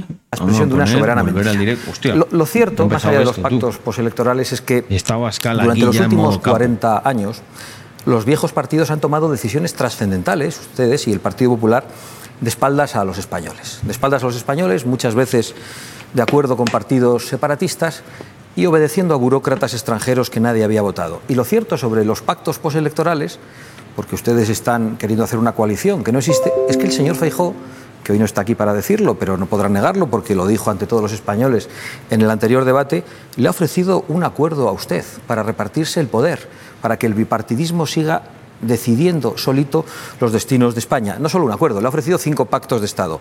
Y yo esta noche lo que voy a hacer es plantear un cambio de rumbo total, que consiste en que los partidos acepten que tenemos que preguntar a los españoles en su conjunto, conforme al artículo 92 de la Constitución, sobre cosas que preocupan mucho a los españoles, sobre cosas que no han estado en el debate de esta campaña, sobre cosas que afectan a la seguridad en las calles, a la viabilidad de nuestra economía, a nuestra soberanía energética. Eso es lo que nosotros vamos a proponer para que los españoles sepan qué es exactamente lo que estamos defendiendo. Señora Bascal, eh, ¿ha pedido usted ya disculpas por la acusación que hizo por el asesinato de una mujer en Tirso de Molina, una comerciante? ¿Ha pedido disculpas acusando a una persona migrante? ¿Lo ha hecho ya? ¿Ha pedido disculpas ya? Usted ha mentido. Está mintiendo usted. No, está- ha mentido, Yo señor. sostengo lo que Señora dije en aquel acaba- mensaje. acaba- es que la de- yo, Está- yo sostengo. no me interrumpa. No, pero si me ha estaba- preguntado estaba- usted. eh, le estoy, Sí. déjeme decirle, usted habla de mentiras y le ha mentido a toda España. La persona que asesinó a esa mujer comerciante, ¿sabe de dónde era? De San Lorenzo del Escorial, señor Abascal. No era un migrante. Tiene una buena ocasión para pedir disculpas ahora.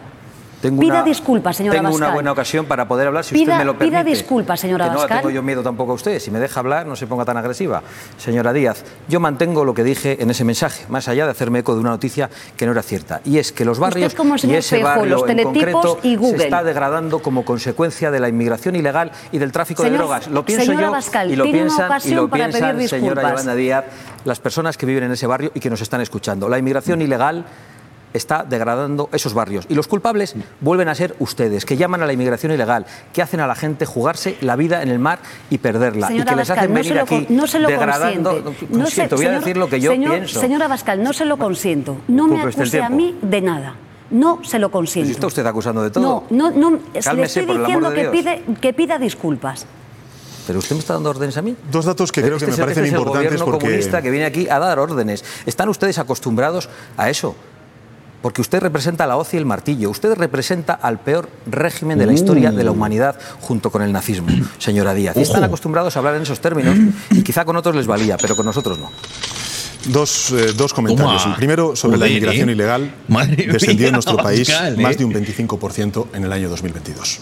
En y en segundo contra lugar, del sobre la seguridad, y del decir que hemos nacionalsocialismo recuperado y el 13.000 socialismo y internacionalista, que comunista. suprimió precisamente el Partido. Popular cuando gobernaba nuestro país. A lo mejor el señor Abascal prefiere el modelo de seguridad de Estados Unidos, de su admirado Trump, con siete homicidios por cada 100.000 habitantes, que son 12 veces más que en España. Yo querría hablar de, en este bloque de pactos de algunos acuerdos que como que país hablan de debemos Estados hacer. Unidos. El, primer, el primero De de, lo ellos eh, creo que es un que acuerdo muy importante en defensa de las gentes de la cultura de nuestro país. Sí, me dirijo a ellas. De las creo que el primer acuerdo que debemos de hacer es un acuerdo por la cultura, señora Bascal y señor Feijó, libres de censura y a favor de la libertad de la creación artística y defendiendo los derechos de las personas Pero de eh, la cultura en nuestro tía. país. O sea, cambia Creo también que hay que hacer así. un segundo acuerdo en el que nunca más señor Feijó, representado por Abascal, pueda darse un debate en la televisión pública en el que un candidato que quiere ser presidente al gobierno no está presente. Creo que no puede volver a pasar. Y sí, desde Sumar defendemos la reforma de la ley para que nunca más vuelva a pasar esto. Tiene un buen altavoz el señor Abascal, pero creo que no es correcto. En tercer lugar, sí, creo que tenemos que llegar a acuerdos. Eh, Pedro, mm, creo que hay que hacer más cosas. Yo agradezco lo, lo que destacas de la gestión del Ministerio de Trabajo, pero creo que hay que avanzar más. Tenemos que reducir la jornada laboral. Llevamos 40 años con la misma reforma. Tenemos la, que re- la la misma verdad que hay que hay que jornada hacer laboral. muchas cosas. Tenemos que hay que salir una regalar hora 20K antes del trabajo. a todos los que y tenemos que mejorar cumplen 18. los salarios. Digo hay que esto trabajar porque una hora menos. No basta hay que con subir decir que las ya tenemos el pensiones. 60% Hay que- del salario pregunta es, medio en España. ¿Cómo lo Y digo vais a también, pagar? eh, algo más. Hay que gobernar con diálogo esa social. pregunta Lo no se que la hace ha nadie, ¿o qué? el, el señor Feijó y el señor de la extrema derecha es para cargarse el diálogo social en nuestro país. Sí, en Castilla y León. Gobiernan ustedes, el señor Feijó y usted, contra las empresas y contra los trabajadores en nuestro país. Han hecho desaparecer el servicio de mediación que arregla problemas diarios de las empresas y los trabajadores. Nosotros queremos seguir gobernando como lo hemos hecho, con 18 grandes acuerdos sociales y con diálogo social. Yo, yo estoy de acuerdo con Yolanda, tenemos que avanzar, pero siempre con, con los pies en el suelo. Eh, El señor Abascal, en fin, ha dicho Yo los cosas. tengo, ¿eh, Pedro? Por supuesto, lo sé, Tengo lo los- los No lo pies en el suelo. No lo dudo, lo- y además te conozco. Pero el señor Abascal, eh, en fin, ha traído a, a Pero no estoy hablando de Cataluña. contigo, No estoy deja de hablando sorprenderme contigo, que el Santi. Partido Popular y Vox no, no se les cae de la boca la palabra Constitución, pero luego se burla de la Constitución todos los días del año. Bueno, ya lo del PP es de nota, porque llevan cinco años incumpliendo el mandato constitucional de renovar el Consejo General del Poder Judicial, para que nos entiendan los telespectadores, el gobierno de los jueces. Y ya en el caso del señor Abascal y su programa electoral, pues en fin, es que va contra los principios, los valores y algunos artículos de la Constitución española. Ustedes, señor Abascal, proponen, por ejemplo, ilegalizar partidos políticos. Quieren derogar el Estado de las Autonomías, que es el título octavo de nuestra Constitución. Quieren acabar con las lenguas cooficiales. Mire, nosotros sí creemos en la Constitución española, somos un partido que formó parte de la redacción de la Constitución española, Eh, creemos en la unidad de España, pero, pero no a bofetadas, como ustedes dicen, o incluso ayer amenazando a Cataluña de nuevo con un artículo 155 mucho más duro, que va a traer muchísimos más problemas a la convivencia de nuestro país. No, nosotros lo queremos hacer defendiendo la legalidad democrática, pero también abogando por el reencuentro, por el diálogo, por la negociación y por el pacto. Así es como se conjuró con una administración socialista, con José Luis Rodríguez Zapatero, el llamado Plan Ibarreche en Euskadi. Y así estamos haciéndolo desde el gobierno de coalición progresista. Un, un problema que nosotros no provocamos, que heredamos de la anterior administración del Partido Popular. Su gran solución, pues ya hemos visto cuál es, señora Bascal, lo ha dicho claramente. Solucionar el tema catalán a bofetadas. Y mire, no nos engañemos. El Partido Popular y Vox lo que hacen es defender una España muy pequeñita, en la que solamente caben ustedes y aquellos que piensan como ustedes. El problema Vaya. es que el Partido Popular y Vox son un tándem, son un dúo contrario a la convivencia entre españoles. Y ayer usted lo dejó meridianamente claro al amenazar con un 155 duro que va a intervenir la autonomía de Cataluña. Si me lo permiten, eh, parece claro que en el bloque de la izquierda no hay ningún no problema para llegar a acuerdo. No, porque se llaman por el nombre de pila, Yolanda y Pedro. Cuando se refieren al señor Abascal, le citan por el apellido. No podemos conocer qué pasaría con el señor Núñez Feijóo. Señor Abascal. Sí, yo al señor Feijó, al que llamo por el apellido, solo tengo que decir que le ha ofrecido un, pac- un pacto a ustedes, eh, no a mí. De hecho, está diciendo que no quiere pactar con Vox. Y, y de hecho, yo quiero hablar ¿No le sobre, la? Constitución. ¿No le parece eso curioso? No, la verdad que no. Porque Yo creo- me ustedes, parece, me siendo, parece siendo normal, segunda creo fuerza, que está de acuerdo siendo segunda fuerza del Partido Popular en la Junta de Extremadura, llega a un acuerdo con ustedes para que no gobierne el Partido Socialista. En la Comunidad Valenciana ocurre otro tanto de lo mismo. No son segunda fuerza, pero sí la primera. En las Islas Baleares, en Castilla y León, en cientos de ayuntamientos. Hombre, yo creo que el Partido Popular tiene una curiosa Está estrategia. jugando ahí a Y la es siempre defender no la lista más votada, sino que siempre gobierne el Partido Popular. Luego ya los caminos son inescrutables, pero siempre pasan por usted, señor Abascal, y por Vox. Y bien lo sabe el señor Feijó, que no viene aquí porque le da vergüenza comparecer conjuntamente con usted. Bueno, pues como no viene, no hablaré yo de él, que no puede defenderse, pero sí voy a hablar de usted, porque me ha parecido maravilloso verle convertido en el adalid de la defensa de la Constitución. Y decir que Vox está en contra de la Constitución. Vox, no, Vox está a favor del cumplimiento de la Constitución, pero plantea su reforma en muchos aspectos, a través de los mecanismos de reforma, no como sus socios golpistas en Cataluña que quieren destruirla, destruyendo nuestra unidad nacional. Pero digo que es maravilloso verle a usted defender la Constitución, porque es usted y no yo el que tiene una sentencia en su contra del Tribunal Constitucional diciendo que usted ha vulnerado hasta seis artículos de la Constitución durante la aplicación del estado de alarma y no artículos banales, artículos que tienen que ver con las libertades de los españoles, con la libertad de circulación, con el trabajo, con el estado de alarma, es decir, con Está- los derechos y libertades fundamentales. Precisamente bien, porque ¿eh? yo no quiero que los partidos me sorprende, me sorprende, ¿no? no importa, que yo no le estoy interrumpiendo. Yo creo que No sé si precisamente es que para se lo los está viejos poniendo fácil dejen de decidir de espaldas a los españoles gente, y apelando que al viene- artículo 92 Chad, ¿eh? de la Constitución que permite consultarles, podríamos llegar al acuerdo de consultarles sobre algunas cosas que nunca se les han preguntado. Han dicho que estamos terminando con los sindicatos y con la patronal en Castilla y León. Lo que ustedes no pueden obviar es que hay muchos ciudadanos en Castilla y León que están muy contentos de que por fin se hayan reducido las subvenciones Eso a las organizaciones patronales No y a los sindicatos. Y déjeme acabar si no le importa. Entonces nosotros lo que queremos es preguntar.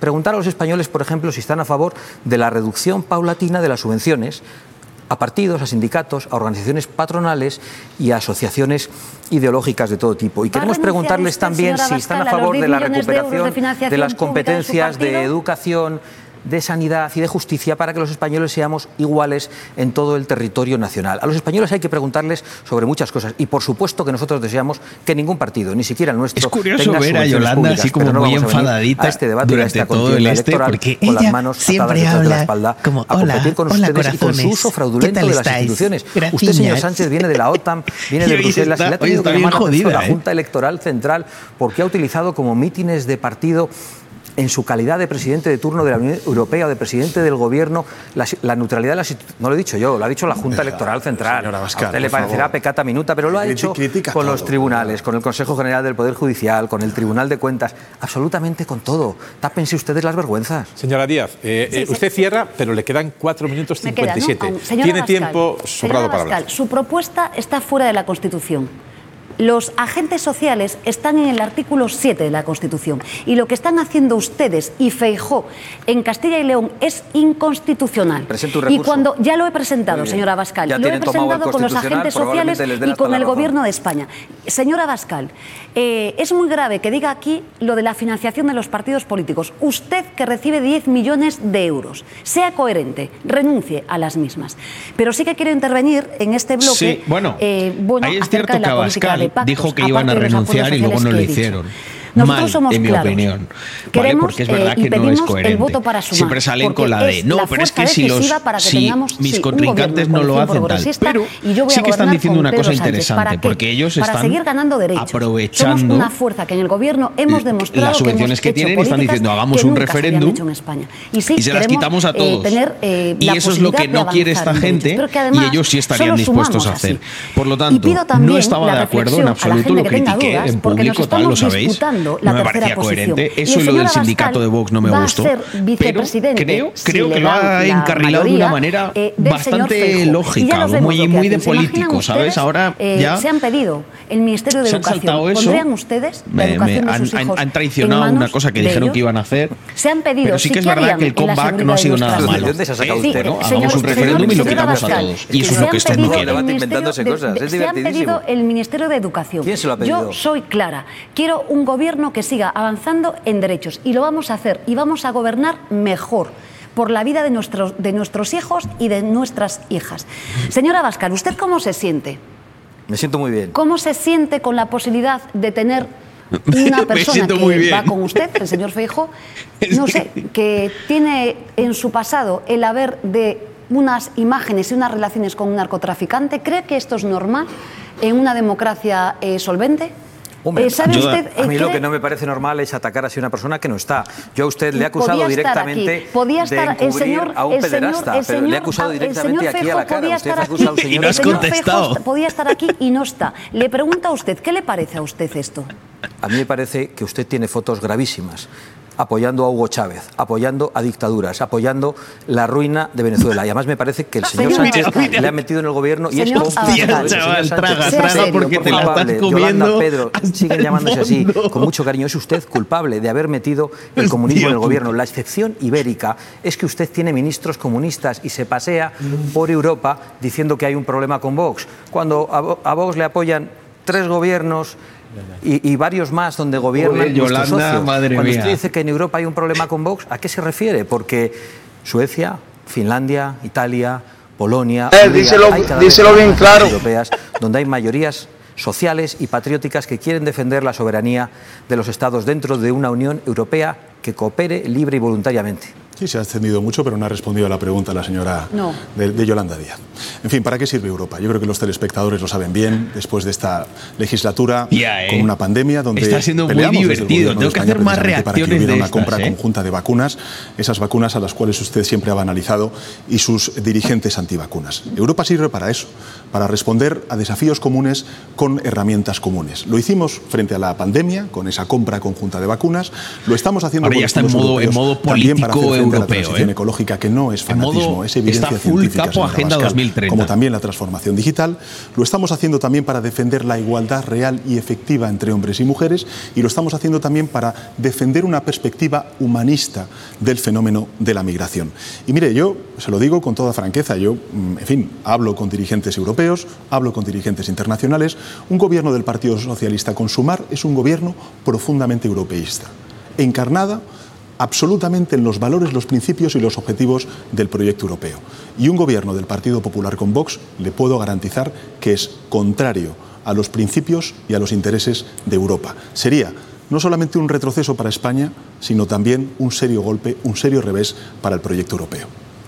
Sí, Bueno, eh, ¿eh? yo pido el voto para puesto sumar, muy como les decía, europeísta, le he porque visto fresco, en ¿eh? muchas circunscripciones la tercera posición Estáis con, en contra de eh, Europa. los señores de Es un melón los que es difícil que a veces de a las mujeres, Yo obviamente pues, estoy totalmente en contra de 50 Europa. años atrás. Pero esto típico que hablas con tu padre así, votante a lo mejor incluso del PP, y no, no, Europa no se toca. el voto en Como si Europa fuera- para revalidar fuera algo. el gobierno de España Es una y sobre puta todo para que Europea. garanticemos democráticamente que las políticas del señor Abascal van a formar parte de la oposición. Están dañando la democracia en nuestro país, señor Abascal. Están dañando a las mujeres, están dañando a las personas LGTBI, están dañando a los trabajadores y a los empresarios. Y en este sentido, pues creo que no es correcto. Y respecto de las posiciones europeas, sí, somos europeístas, lo hemos demostrado, hemos estado por primera vez eh, en la vanguardia de Europa y queremos una Europa más social, más eh, feminista y más Aquí no ha ecologista dicho nada. Hemos estado por primera vez en la vanguardia de Europa. Es evidente que estamos en profundo desacuerdo. La gran diferencia entre ustedes y nosotros es que nosotros queremos y nos atrevemos a preguntar a los españoles sobre asuntos de relevancia pública apelando al artículo 92 de la Constitución. Ustedes no quieren preguntar ni por las subvenciones a los partidos ni por la recuperación de competencias. Nosotros queremos preguntar por todo eso, pero también por el problema de inmigración y de seguridad. Queremos preguntar a los españoles si están a favor de la repatriación inmediata de los inmigrantes ilegales y también de la deportación de aquellos inmigrantes legales que cometen delitos graves o delitos leves de manera reiterada. Queremos preguntarles también si están a favor de un plan hidrológico nacional que interconecte todas las cuencas y que permita la extensión del regadío en España y una mayor Esto es prosperidad para cierto. nuestros compatriotas Si tú y para preguntas a campo. la sociedad española sobre estas si cuestiones, a ¿qué cree- qué de creéis que las leyes saldría? climáticas que ustedes aprobaron en el Porque Congreso. yo creo que estas que cosas se las la imponen campo, que los burócratas España de la Agenda servicio y a la 2030 orden de Europa. agendas globalistas como la 2030 Tal y que cual. impiden el acceso a nuestros Pero recursos. tú si le Estoy preguntas a la gente de que por, de, por ejemplo, el si diésel y todas estas cosas, otras yo creo que dirían que nos no. apoyarían. La gente de la calle, la gente de verdad. eh, creo que los españoles tienen que saber que la presidenta de la Comisión Europea, que pertenece al Partido Popular Europeo y que es alemana, se reúne con todos los grupos parlamentarios en el Parlamento Europeo, con los socialistas, con el partido de Yolanda Díaz, con el partido eh, de los liberales y también con el Partido Popular. Hay un partido con el que no se reúne nunca, desde el inicio de su mandato el partido de la ultraderecha de Vox. En fin, usted no cree en la Comisión Europea, no cree en la ciencia. Eh, el vicepresidente de Castilla y León ha llegado a decir, señora Bascal, esto es gravísimo, delante de estudiantes, que se tienen que cuestionar si el CO2 es un gas contaminante. En un país donde mueren miles de personas eh, al año precisamente por la calidad del aire. Yo creo Y- que y lo malo todo se puede es que cuestionar. van arrastrando O sea, al Partido no- Popular en a este lo mejor no, no estoy de acuerdo en una cosa, y, en y esa lo cosa dicho en concreta. el primero de los bloques, pero todo es cuestionable. ¿Qué Negar la problema hay en científica sobre la emergencia climática no A mí me solamente parece es muy bien que yo que sé que los es que es socialistas cuestionen la economía y es sus leyes básicas. contra los jóvenes. Y yo, desde luego, como No me presidente del mal. gobierno, no Lo que no me gusta es que obliguen el que se deje a nuestros jóvenes un planeta maten a la gente para completamente arrasado. A violar la Le ciencia quedan básica 43 económica. segundos. Digo porque eh, la señora Díaz le quedan 1.38 y cierra. No sé si quiere intervenir de nuevo el señor Sánchez. Sí, lo que le quiero decir al señor Abascal y al señor Feijóo ausente, porque coinciden en el programa, que lo que estamos es en contra de las devoluciones en caliente, señor Abascal. Y lo que queremos es una política migra- migratoria justa en nuestro país. Y queremos reformar, Pedro, la ley de extranjería y el reglamento de extranjería. ¿Y sabe qué queremos también? Que los 500.000, eh, las 500.000 personas irregulares que tenemos en España las regularicemos para que tengan derechos, para que puedan trabajar con dignidad, para que puedan vivir puta, las mejor 500.000 en nuestro que país. hay regularizadas, así, mejor. sin ton ni Y sí, son. estamos en contra Mm. de la barbarie que ustedes representan, porque el cambio Uf. climático existe y por eso es verdad que la primera decisión que tomamos en el gobierno fue declarar la emergencia climática. La ola de, cual- de calor no es una invención, señor Abascal, no lo es. Yo Está me acuerdo cuando era pequeño, vidas, más tío, de 11.000 personas. los Y esto es 46 una cosa grados en Sevilla seria. a la sombra y A ver, nadie hablaba de, sobre de la cambio climático, macho. eh, si uno Y había olas el de mapa calor, vosotros lo entradas recordáis, de pequeño también había ola de calor. Por el Mediterráneo. La única Pero es que ya creo que en tenían que haber subido no sé cuántos el flujo centímetros de migración los- irregular es O sea, el no, Yo no, lo- no se que es cuestiona que, haya un impacto. No es lo que se cuestiona es la magnitud gobernada que por esta la gente señora lógicamente Meloni, la exagera no porque le permite crear nuevos Es impuestos el Mediterráneo y ir en beneficio Y eso tiene mucho a la que ver hora con de destruir las libertades de, de con, los individuos eh, en favor la de los colaboración gobiernos. con Esto los es lo países que se cuestiona, lo que se eh, critica. terceros, los de entrada, los de tránsito y los de origen. Bueno, yo por terminar, ¿no? creo que estas elecciones son muy importantes para nuestro país. Nos jugamos la próxima década y es verdad que estas elecciones, el 23 de julio, elegimos un gobierno. Y va por bloques. Yo defiendo el, el bloque de, eh, sí, de los derechos, de la democracia, de la dignidad, del ecologismo, del feminismo. Creo que eh, es adecuado seguir avanzando. que ya en esas nuestro país. palabras La alternativa es que el señor Abascal sea macho. vicepresidente de Feijó y sigan haciéndonos retroceder o llevarnos a un país que no existe. España no es esto. Por tanto, les pido, sí, el voto a favor de sumar para evitar que el señor Abascal sea vicepresidente en el gobierno. Pues vamos ya al último, al último turno, que es el eh, minuto de intervención de cada uno. Algunos le llaman el minuto de oro, otros la apelación al voto. Vamos a seguir el orden habitual en el Congreso de menor a mayor. Por lo tanto, este primer último minuto es para Yolanda Díaz. Sé que hay muchas personas que estáis preocupadas. Aquí pero está España es mucho mejor tono. que ellos. Y Está no vamos poniendo el tono ya bueno. Ya no estoy cabreada. Para mirar al futuro te necesitamos a ti. Para seguir subiendo los salarios y reducir la jornada te necesitamos falso, a ti. tío. Para luchar fake. contra el cambio climático te necesitamos a ti. Para tener alquileres justos te necesitamos a ti.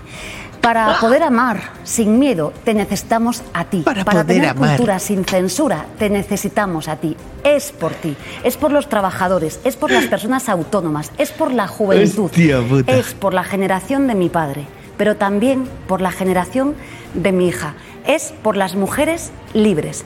El próximo domingo vota por ti. Porque era un yonki del dinero. Hemos visto lo que les anunciaba al principio. Excusas, insultos y mentiras de un gobierno que quiere ocultar la realidad. Que somos más pobres, menos libres y que estamos más divididos. Como muchos de ustedes, yo quiero poner fin a este gobierno, pero no basta con echar a Pedro Sánchez. Hay que derogar todas las políticas que nos han traído hasta aquí. Y ustedes saben que solo Vox se atreve al cambio de rumbo necesario para proteger nuestra economía, nuestras familias, nuestras fronteras, para defender nuestra industria, nuestro campo y nuestra libertad, para defender los intereses de todos los españoles Hostia. sin distinción, para que todos juntos decidamos y seamos consultados sobre aquello que a todos nos afecta y para que nunca más se vuelvan a tomar decisiones a espaldas de los españoles. Muy buenas noches y viva España. Hace cuatro años eh, pedí su voto para dignificar las pensiones. Y lo hicimos. Y ahora pido su confianza para blindar las pensiones del futuro. Hace cuatro años pedí su voto para crear el ingreso mínimo épico, vital, eh. para crear más mejores empleos. y lo hemos hecho. Y ahora pido su voto chapote, para que podamos avanzar hacia el pleno empleo. Pedí su voto para crear el ingreso mínimo vital, para aprobar la primera ley de lucha contra el cambio climático, también para aprobar una ley de muerte digna. Hostia, tío, todo se lo eso está leyendo lo hemos todo, hecho a ¿eh? pesar de una pandemia y en plena guerra. Esta noche les pido el voto para que ganen las mujeres y pierdan los machistas. Les pido el voto para que gane la ciencia y pierda el negacionismo, para que gane la cultura y pierda la censura, para que gane la convivencia Pero y si pierda esta el odio, gente es la que más para que censura, ganen los tío, aplausos es increíble. y pierdan las caceroladas, para que gane la verdad y pierda la mentira, para que gane el respeto y pierda el insulto. Les pido el voto para el Partido Socialista. Adelante. Pues muchísimas gracias a los tres. En nombre de Radio, Radio Televisión Española, y sobre todo en nombre de los electores, porque le han podido, les han podido escuchar a ustedes. Se han cruzado, se han interpelado, se han interrumpido con, sentido común y yo por lo tanto creo que han sacado una radiografía eh, bastante aproximada de que le ofrecen cada uno de ustedes este debate a tres que nos hubiera gustado que fuera un debate a cuatro. Muchísimas gracias por lo tanto. Ustedes ya pueden sacar sus Bueno, propias- ¿eh? propias conclusiones, eh, votar el próximo domingo por lo que consideren oportuno y nada más. Ahora eh, viene un postdebate. El postdebate a veces es tan clarificador como el propio debate. Habrá verificación por si alguna de las cuestiones que se han dicho aquí no corresponde. Habrá verificación. Muy bien. Esperemos que no de los verifica- verificadores habituales que ya sabemos que funcionan regulinchi, ¿eh? Algunos. ¿Cuántas cosas nos verificaron en la pandemia que luego resultaron que tuvieron que ser desverificadas? Ay, el problema es gajes del oficio de verificador, que se te puede desverificar alguna cosa. Oye, gente, eh, ¿qué os ha parecido? Yo diría que mm, Sánchez ha dado la talla, en mi opinión, a, lo que se esperaba, ¿vale? Lo que pasa es que no trae, no trae, no trae viento de cola, precisamente. Yo creo que la gente no es tonta. Eh, Yolanda Díez me parece una persona totalmente irrelevante. O sea, cuando la pones a debatir así en temas serios y tal, da entre pena y, ver- y vergüenza ajena. O sea, la, lo- lo- la- la aguja se debate un poco como en- entre estos dos ítems. Eh, vergüenza ajena y, y pena.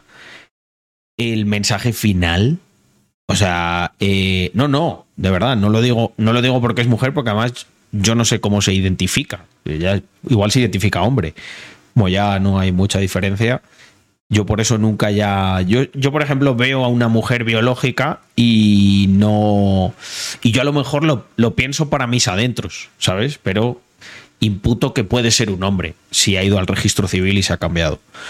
Eh, o jirafa. Bueno, siguiente paso. ¿Tienes algo en contra de las jirafas tú? Si te apellidas Jiménez, cabrón. Eh. Tú podrías ser gira, jirafed. o un perro, bueno, también. Eh, bueno, continúo con el análisis. A Bascal le he visto bien. Ya sabéis que yo no voto. Eh, yo voté con los pies hace mucho tiempo. Y. mm, Y, y estoy muy contento con la votación que hice. Pero os voy a decir algo. Em, sin ninguna duda, sin ninguna duda, lo menos malo que hay ahí es Santi Abascal, su gente de Vox. Y aunque yo a lo mejor, aunque yo a lo mejor directamente no les fuese a apoyar porque digamos que yo estoy como en otra fase mental. O sea, a mí me gustaría que... mm, Yo creo que la, que la política no puede solucionar los problemas de la política. Pero siempre es verdad que si te caes en una brasa pequeñita, te quemas menos que en una brasa gorda. Eh, pues en este caso, esa brasa pequeñita creo que la representa Santiago Abascal. O sea, y habrá gente que sí que piense y que no esté de acuerdo conmigo.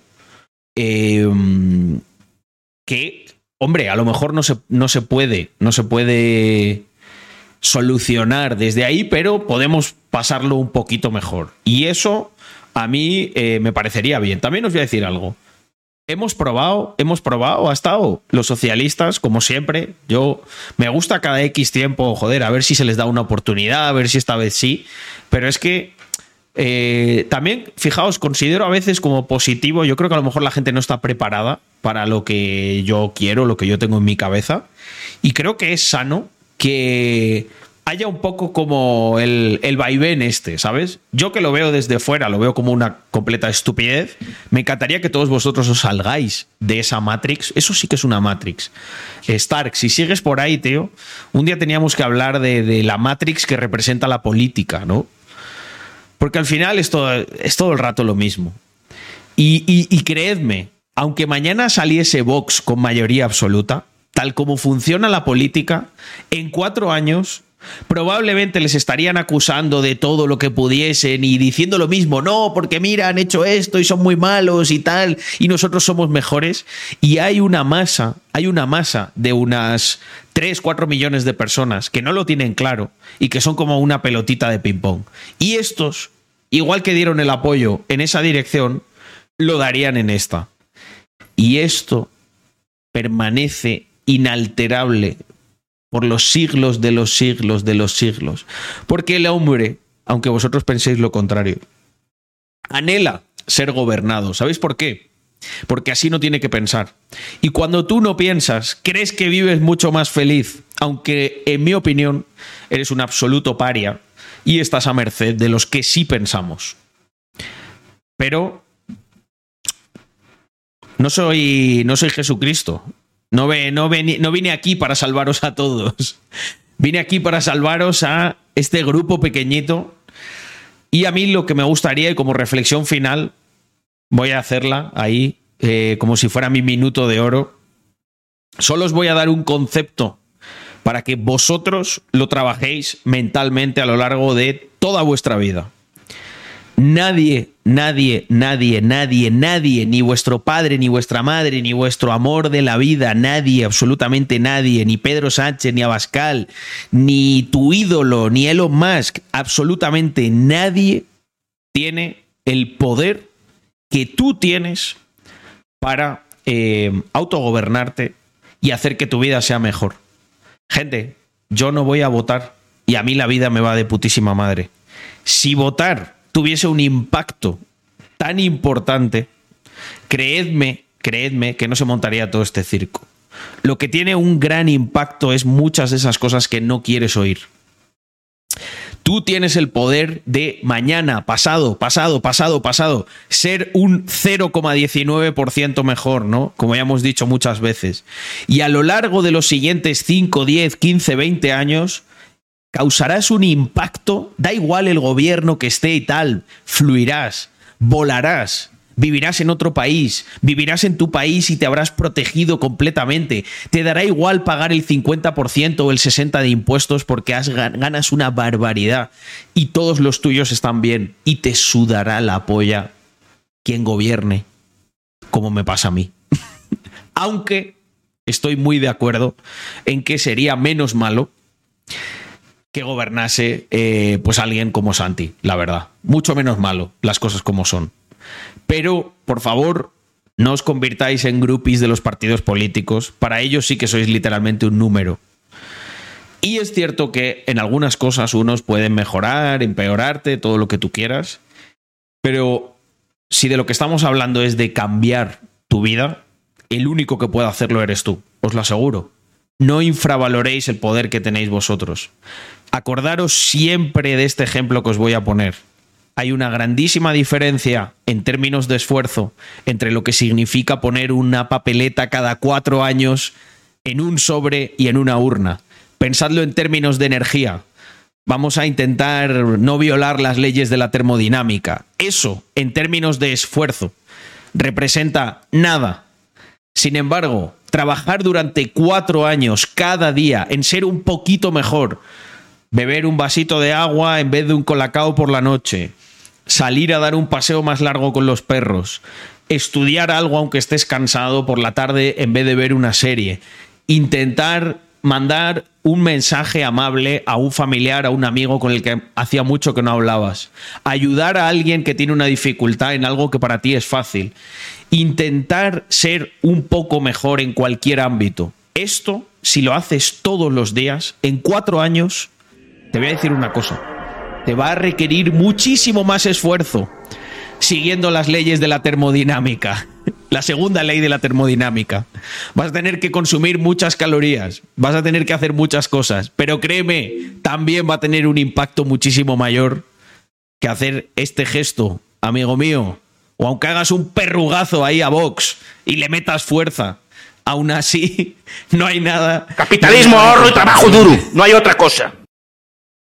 No hay nada en comparación a ese capitalismo, ahorro y trabajo duro. Así que por favor, si queréis votad, votad, perrugad ahí duramente. Pero a mí lo que más me importa es que al día siguiente de votar hagáis un poquito de todo esto que habéis escuchado hoy aquí. Y yo con eso ya me quedo contento. O me da igual.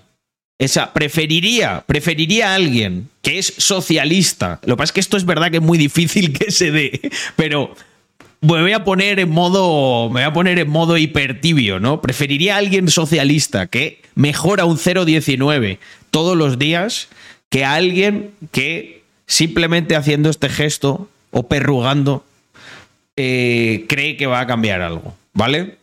Quedaros con eso. Creo que es un buen mensaje. Y que os hará reflexionar mucho. Lógicamente, como todo lo que digo, eh, es. Es más. Es una. Es más tocada de. tocada de polla, ¿no? Pero bueno, a ver. Yo hablo aquí de mi libro, gente. Yo tengo mi estilo. Fijaros, mira, mira lo que dice Gechas. Dice totalmente. Ma- ima- imaginaros un país de gente que me da igual a quién vote, pero hace esto durante cuatro años, intenta ser un 0,19% mejor. Hostia, ¿qué país tendríamos, gente? Ahí sí que tendríamos un país de, de la Virgen. Primera potencia mundial. Ima- imaginaros que 40 millones de personas se ponen en ese mindset. No necesitas políticos, Francisco Javier. Es que se acaba la política ahí. Mm, literalmente los chinos son comunistas y míralos. Hostia, los chinos sí que han tenido, fíjate, siendo comunistas yo creo que sí que han tenido un poco de ese 0,19, ¿eh? Para que veáis, ¿no? Al final todo es muy relativo, gente. Sobre todo en estas cosas, que son tremendamente subjetivas. Cuanto más subjetivo, más relativo.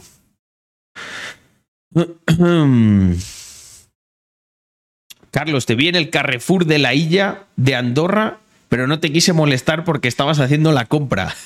Pero hace tiempo, hace tiempo de esa compra en el Illa. Eh, estaba con Andrea, ¿verdad? Bueno, que sepáis, que sepáis que a mí hay otra gente que sí que le molesta más y tal. A mí no me molesta en absoluto. Cuando hay algún holder, alguien de la comunidad que me saluda por aquí por Andorra, eh, ningún problema. A ver, sí voy a decir una cosa. Ahora que tengo el coche ahí vinilado, claro, me ve todo el mundo y me. y claro, hay mucha gente que me va dando las luces, que me saluda así. Ahí a veces, como voy concentrado y tal, a lo mejor no me empano con el coche. Pero. no me. Ahí igual es que por no distraerme o algo de la carretera no saludo. Pero, pero por la calle y eso, me paro. eh, intento ir ya siempre bien arregladito cuando salgo a la calle, por si me que echar alguna fotito. Así que no os preocupéis. Hay que llevar una camiseta de racks. Bueno, eso ahí. Si te pitan dos veces es algún holder.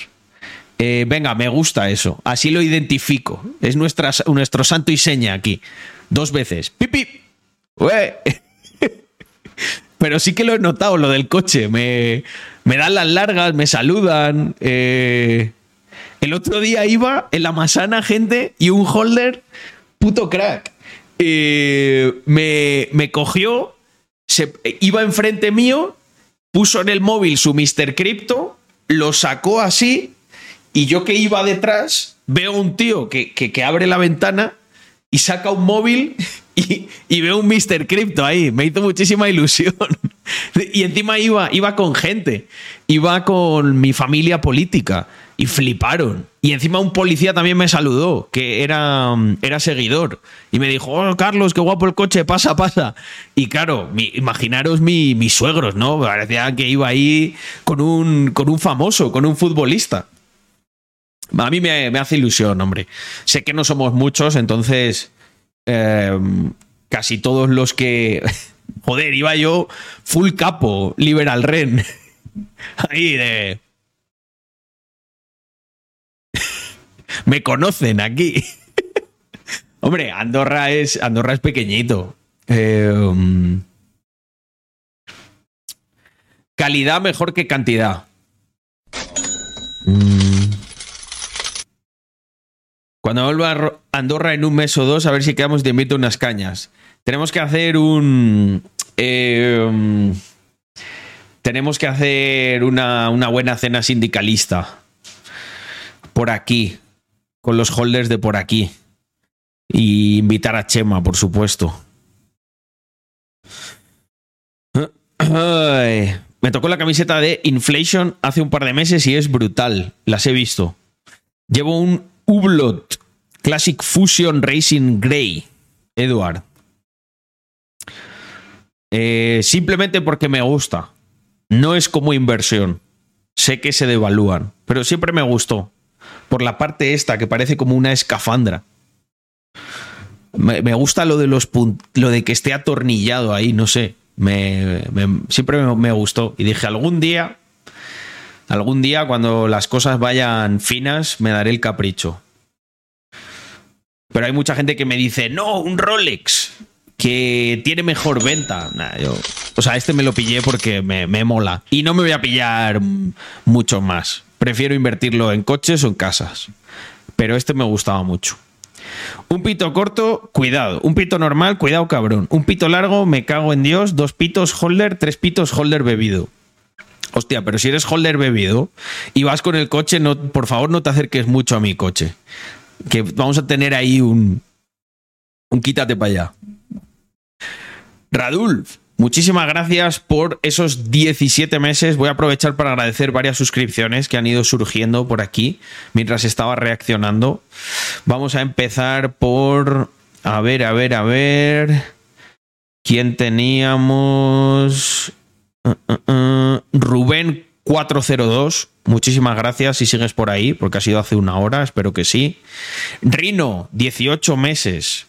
Return comillas, Hello World. Eso de qué era, tío, eso se aprende al principio en programación, ¿verdad? O es algo mitiquísimo, lo de Return Hello World. O Print Hello World, ¿verdad? Eh, ¿Qué más tenemos por aquí? Pau. Eh, Pau 535, 24 meses. Dice, buenas noches, Carlos. Dos años por aquí. Parece que sea ayer. Eso es bueno. Si ha pasado el tiempo rápido es porque nos hemos nos hemos entretenido, ha habido mucha cosa. A seguir disfrutando del stream y en tres meses estaré viviendo en Andorra. Todo llega dado su momento. Postdata, los del debate vaya panolis de mentirosos. Pedro y Yolanda. Oye, qué, qué maravilla, Pau. Fijaos, ¿eh? Esto también es como una celebración. joder, vaya, vaya, vaya gapo echado aquí. Eh, esto es una celebración ya máxima, ¿eh? La de, la de cuando alguien. La de cuando alguien se viene a Andorra. Fenomenal. Mi amigo S. John, muchas gracias por los 13 meses. ¿Quién más tenemos por aquí? Mm, mm, mm. Lewis Esp, 7 mesecitos. El Jonky del Monero, con 23 meses, a un mes de, la- de los dos años. Muchas gracias, Samuel. Iván Fondo 22, muchas gracias por unirte con ese Prime. Se agradece un montón también a todos los nuevos o los que os animáis. Eh, Gechas, que creo que se lo había agradecido, esos cinco mesecitos. Mr. Juanba, 13 meses.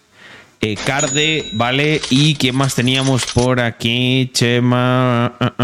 ah. Blue Eyes con 24 meses. Muchísimas gracias, caballero. Iraiz con cuatro mesecitos. Gatsden, que se ha suscrito por primera vez, nivel 1. Muchísimas gracias por el apoyo. Bueno, mi buen amigo Jordi Sicab, ocho meses ya. Tenemos una charla pendiente importante. Eh, no lo podemos posponer. Eh, a ver si en la semana. Yo creo que yo tenía tu contacto, ¿verdad? Y si no lo tengo, pásamelo por. eh, por susurro, porque tenemos que hablar un tema de business y me tienes que actualizar porque en el evento no, no pudimos. O hace, lo que te dije, tío, hagamos una comida con tu, con tu hermano, con tu padre también, si quiere venir, que me cayó súper bien. Y hablamos de, de todo lo necesario. Bueno, no sé si está Jordi todavía, si no, esto se lo, se lo digo yo. Pablo, muchísimas gracias por esos 36 meses. ¿Cómo va todo? Muchísimas gracias. Hostia, Chema le regaló una suscripción a Elías. Joder, así sí, ¿eh? Vaya comunidad. José Antonio GR, 21 meses. Mi buen amigo Alcázar, 24 meses. Dice, buenas noches, gente. Espero que os vaya a todos muy bien. Marcux, 23 meses también. Madre mía. Dice, hola Carlos, dentro de poco cumplo dos años. Me acuerdo de con Marcus cuando llegó a la comunidad. Me acuerdo que además muy pronto estuvimos como jugando juntos. Unos Among Us o algo así puede ser. Eh, tengo muy buenos recuerdos, la verdad, de, de- todos. Muchas gracias por todo lo que nos das cada día, me dice Ma- Marcus. Bueno, últimamente he fallado un poco, pero ya, ya, ya estoy cogiendo ritmo. Y tengo una pregunta. ¿Tienes creencias satanistas o simplemente te mola la estética? No, lo he contado muchas veces. Este tatu siempre me gustó como símbolo, sin, sin, sin nada. eh, no, o sea, no tiene nada que ver con. Nunca he sido un follower de Satán. Eh, aunque una vez leí una cosa que me hizo mucha gracia, que es que decía uno, ¿y si realmente eh, Satán cuestionó a Dios por no crear el mundo correctamente y Dios se enfadó con él y lo condenó ahí a, al ostracismo, ¿no? Y simplemente hizo un cuestionamiento de que no... mm, de que hay cosas que se podían hacer mejor. Eso me hizo gracia, me gustó. Pero no, hice una estrella de cinco puntas porque eh, teníamos un, eh, un grupo que se llamaba Iron Beats. Y no sé, me gustaba estéticamente, la verdad. Pero no, no, no soy. No soy muy creyente. Tengo yo. mm, Sí, soy una persona que tiene su, su- espiritualidad y. Contemplo la posibilidad de que existe un creador, un Dios. eh, pero digamos que no. mm, No me adscribo a ninguna. a ninguna religión, aunque tengo más afinidad con algunas. Satanista sindicalista, me llaman aquí. Hostia, Vega, entiendo que. Entiendo que vas a Salamanca. Eh, o aquí, a tierras andorranas. Porque, hombre, si es así, nos tenemos que ver. Aunque tengo aquí, bueno, tengo yo toda la familia política. Están mis cuñados, mis suegros. Mm. Hostia, Calabud. Muchísimas gracias por esos tres meses. He estado. Me he conectado poco últimamente, pero bueno. Dice que eres parte de los masones. Bueno, una vez me dijeron masón no, Illuminati. Me identifico más con, con, los Illuminati.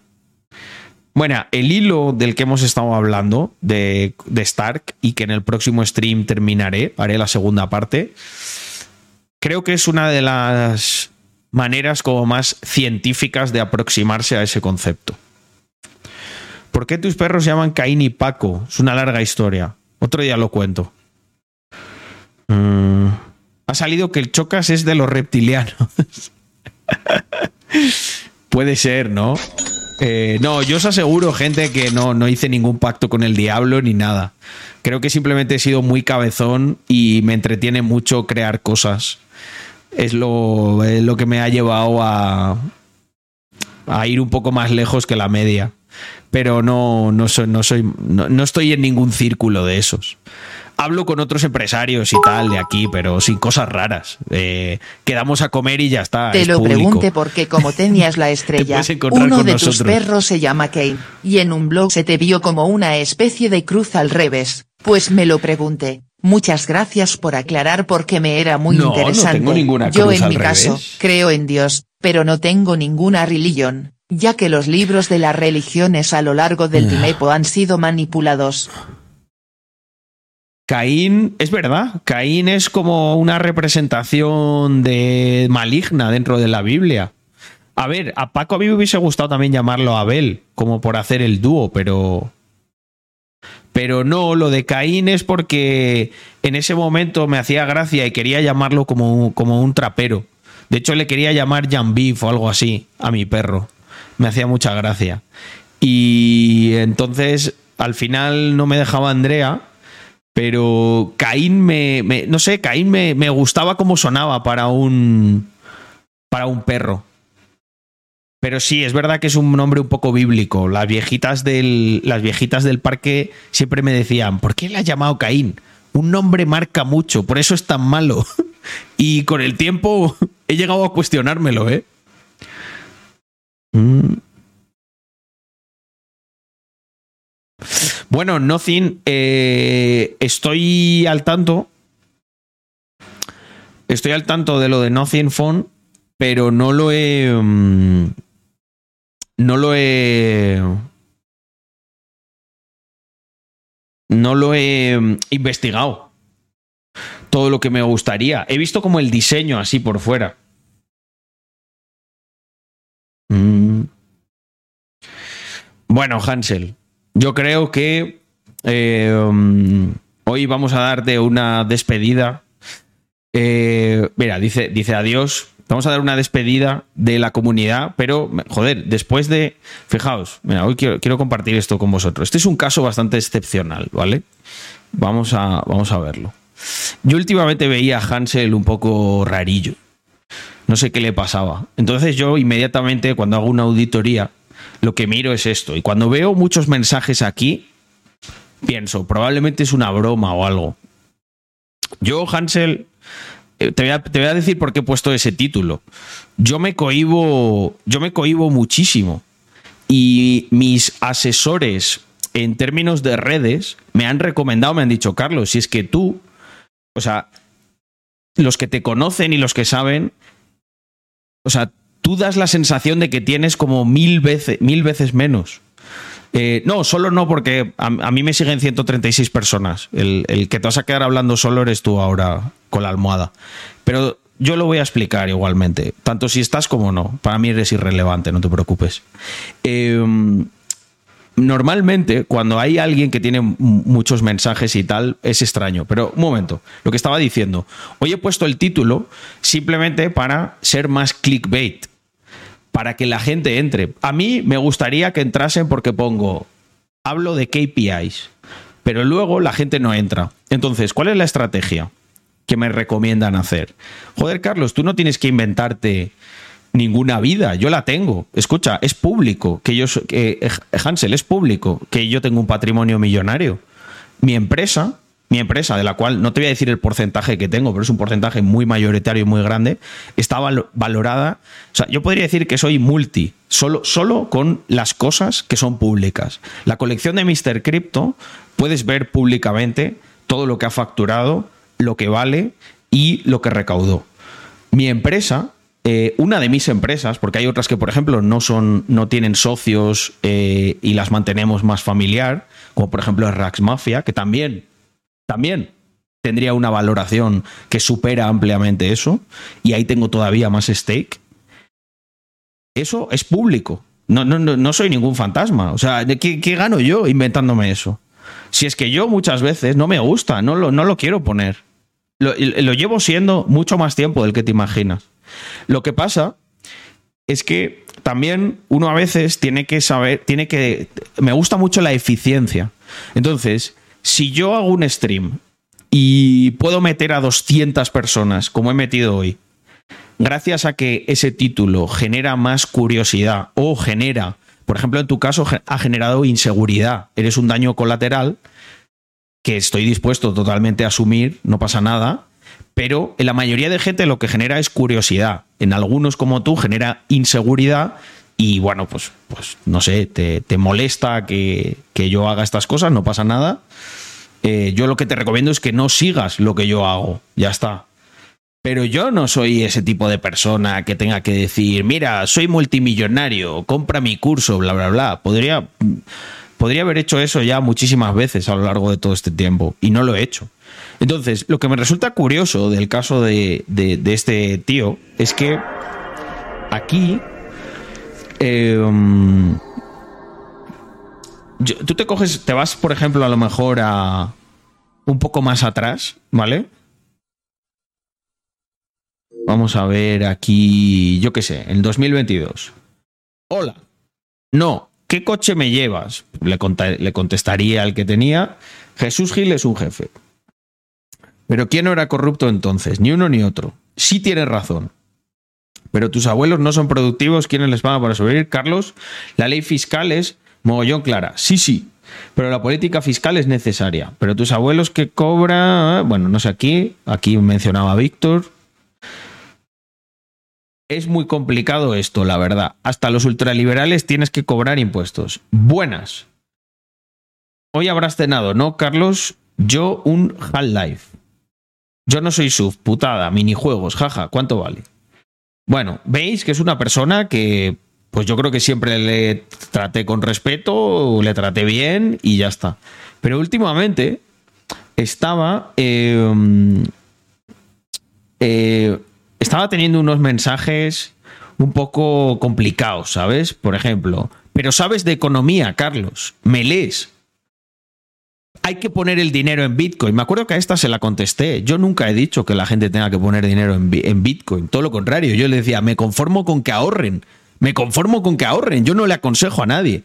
¿Sabes? Pídele dinero, pídele dinero a Pedrito. Eh, la humildad anda, tal. Y luego, pues hoy hemos cerrado ya con. Ha estado tranquilo, ¿no? El primer.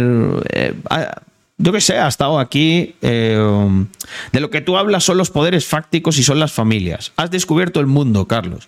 Hoy ha estado un poco. Ha estado tranquilo, ha estado así. Más o menos. Pero aquí, macho. Joder, aquí la peña se deja la pasta. Creo que esto la ha jodido también. Ha visto que hay suscripciones, ha visto qué tal y ha dicho, millonario en Andorra, menudo fantasma. Adiós, auditoría.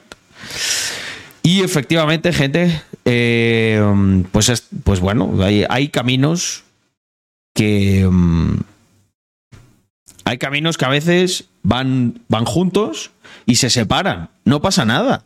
Yo creo que es más elegante a lo mejor entrar un día y decirme, hostia, Carlos, pues mira, me ha pasado esto, lo otro, tal, ya no me... Muchos de vosotros habrá un momento en el que ya no interactuemos y tengáis vuestras vidas y hagáis cosas y a lo mejor espero tengáis un buen recuerdo de las cosas positivas que yo haya podido aportar, no de las negativas. Yo lo mismo por mi lado. O sea, yo dentro de, no sé, de, de 30 años, de 40 años, de, de 50 años, si algún día estoy, no sé, ahí postrado en una cama y me acuerdo de, de esto y del stream, probablemente me- lo que me acordaré es de las cosas buenas, ¿no? Y del impacto que se generó con esto y tal. No me acordaré de esto, porque si no, ¿para qué? ¿Para qué acordarse de algo, de algo malo? Más que para que no te vuelva a pasar. Pero si has aprendido ya la lección, ¿para qué recordar esas cosas? Pero hay gente que no, que a lo mejor, pues, no sé, le ha ido mal. Yo no creo que sea por mi culpa, la verdad. Sobre todo si es en temas económicos y eso, creo que doy consejos ba- bastante razonables para lo que hay por ahí, la verdad. Y lo que no entiendo es por qué, por qué eso, ¿no? Cuando obviamente Me pues, has parece estado aquí un increíble que te de acuerdes de mí. Y que te acuerdes de los pocos momentos que he pasado junto a ti. Me hubiera gustado ir a los eventos, pero por tema económico me es inviable. Bueno, no pasa pero nada. bueno, trabajo en mí cada día para poder solucionar el tema económico, y en el resto soy el hombre más feliz. Muchas gracias por todo, Carlos, y por tus enseñanzas. Un placer, Marcus. Eh, mm, yo es que es lo que os digo, gente. Yo, la verdad, tra- trato, de- ser buena gente, sobre todo con, con los que me corresponden. Obviamente, con este tío, lo que no soy es tonto, ¿sabes? O sea, si vienes y me faltas el respeto, pues, ala, vete a dormir, que seguro que tienes una vida maravillosa y no la tienes que ensuciar con alguien como yo, que soy terrible. Perfecto. O yo qué sé, o no te gusta mi tono de voz, o el corte de pelo que me he hecho, o no sé, o te genera algún tipo de inseguridad que puedas ver en directo cómo se inspira y cómo se crece de una manera sana. Pues vale. Pues ya está. Pírese. En fin, gente, creo que nos ha quedado un stream muy guapo. Ha estado divertido reaccionar a, estos temas. He visto que, he visto que genera, genera interés, ¿no? Eh, mm, pero... Y, y- y me ha gustado mucho el mensaje que he podido... eh, Me he sentido que yo al final era como uno más en el debate, ¿no? He dado yo... He hablado yo de mi, de mi Yo programa hay meses político. que solo paso a renovar, y lo hago con Eh. gusto, no por ti en concreto, sino por lo que ayudáis a la comunidad y todo lo que hacéis por ella. Ayudáis un montón a todos los que quieren ser ayudados. Ya te lo dije en Andorra, los mejores, cara sonriente. Tal cual. Eh, mm, a los que quieren ser ayudados, muy buena puntualización. Al que no, ya os lo digo yo, que le den por culo y sin vaselina. Y eh, que le metan todo lo que le tengan que meter. Me la suda. Yo no estoy aquí para caerle bien a todo el mundo. Eh, tengo muchas cosas de las que preocuparme, como para ser un, un jalabolas o un regala oídos. Nunca lo he sido y no lo voy a ser ahora, que no lo necesito encima. vale, family. Lo tenemos entonces. eh, un placer estar aquí, como no podría ser de otra manera. We are so back. Así que eh, continuaremos, que yo creo que es lo que más rabia le da a todos los haters o a todos los que se giran. Los bear markets son muy duros, pero um, siempre voy a estar ahí para el que para el que quiera hacer cosas, para el que no y el que quiera quejarse. Yo en que mi caso opino igual. Quiero votar con los pies. Y espero de aquí a máximo cinco años, irme a Portugal que lo tengo al lado. Interesante Gracias plan. por todo y seguro que me espera una vida increíble. Lo celebraremos juntos, Marky, aquí, eh, Markiux. Eh, si le das duro, un día uno de esos beats o un mensaje será: Carlos, mañana me voy a Portugal. eh, y seguiremos avanzando. Family, eh, lo dicho, por esto me mola a mí el streaming. Aquí no se puede fakear. Aquí es interacción real. Así que mañana nos vemos. Mañana nos vemos, que streamearé también. Creo que esta es una buena hora. Eh, he intentado compensar el stream de ayer que no hice, Francisco Javier. Además han sido tres horas y media intensas, ¿eh? Se me ha pasado como si fuera una, os lo juro. Em, ¿Y qué iba a decir yo para despedirme? Ah, sí. Mm, Este horario yo creo que puede ser interesante. Me jode un poco el tema de las cenas, pero bueno, ya veré cómo lo soluciono.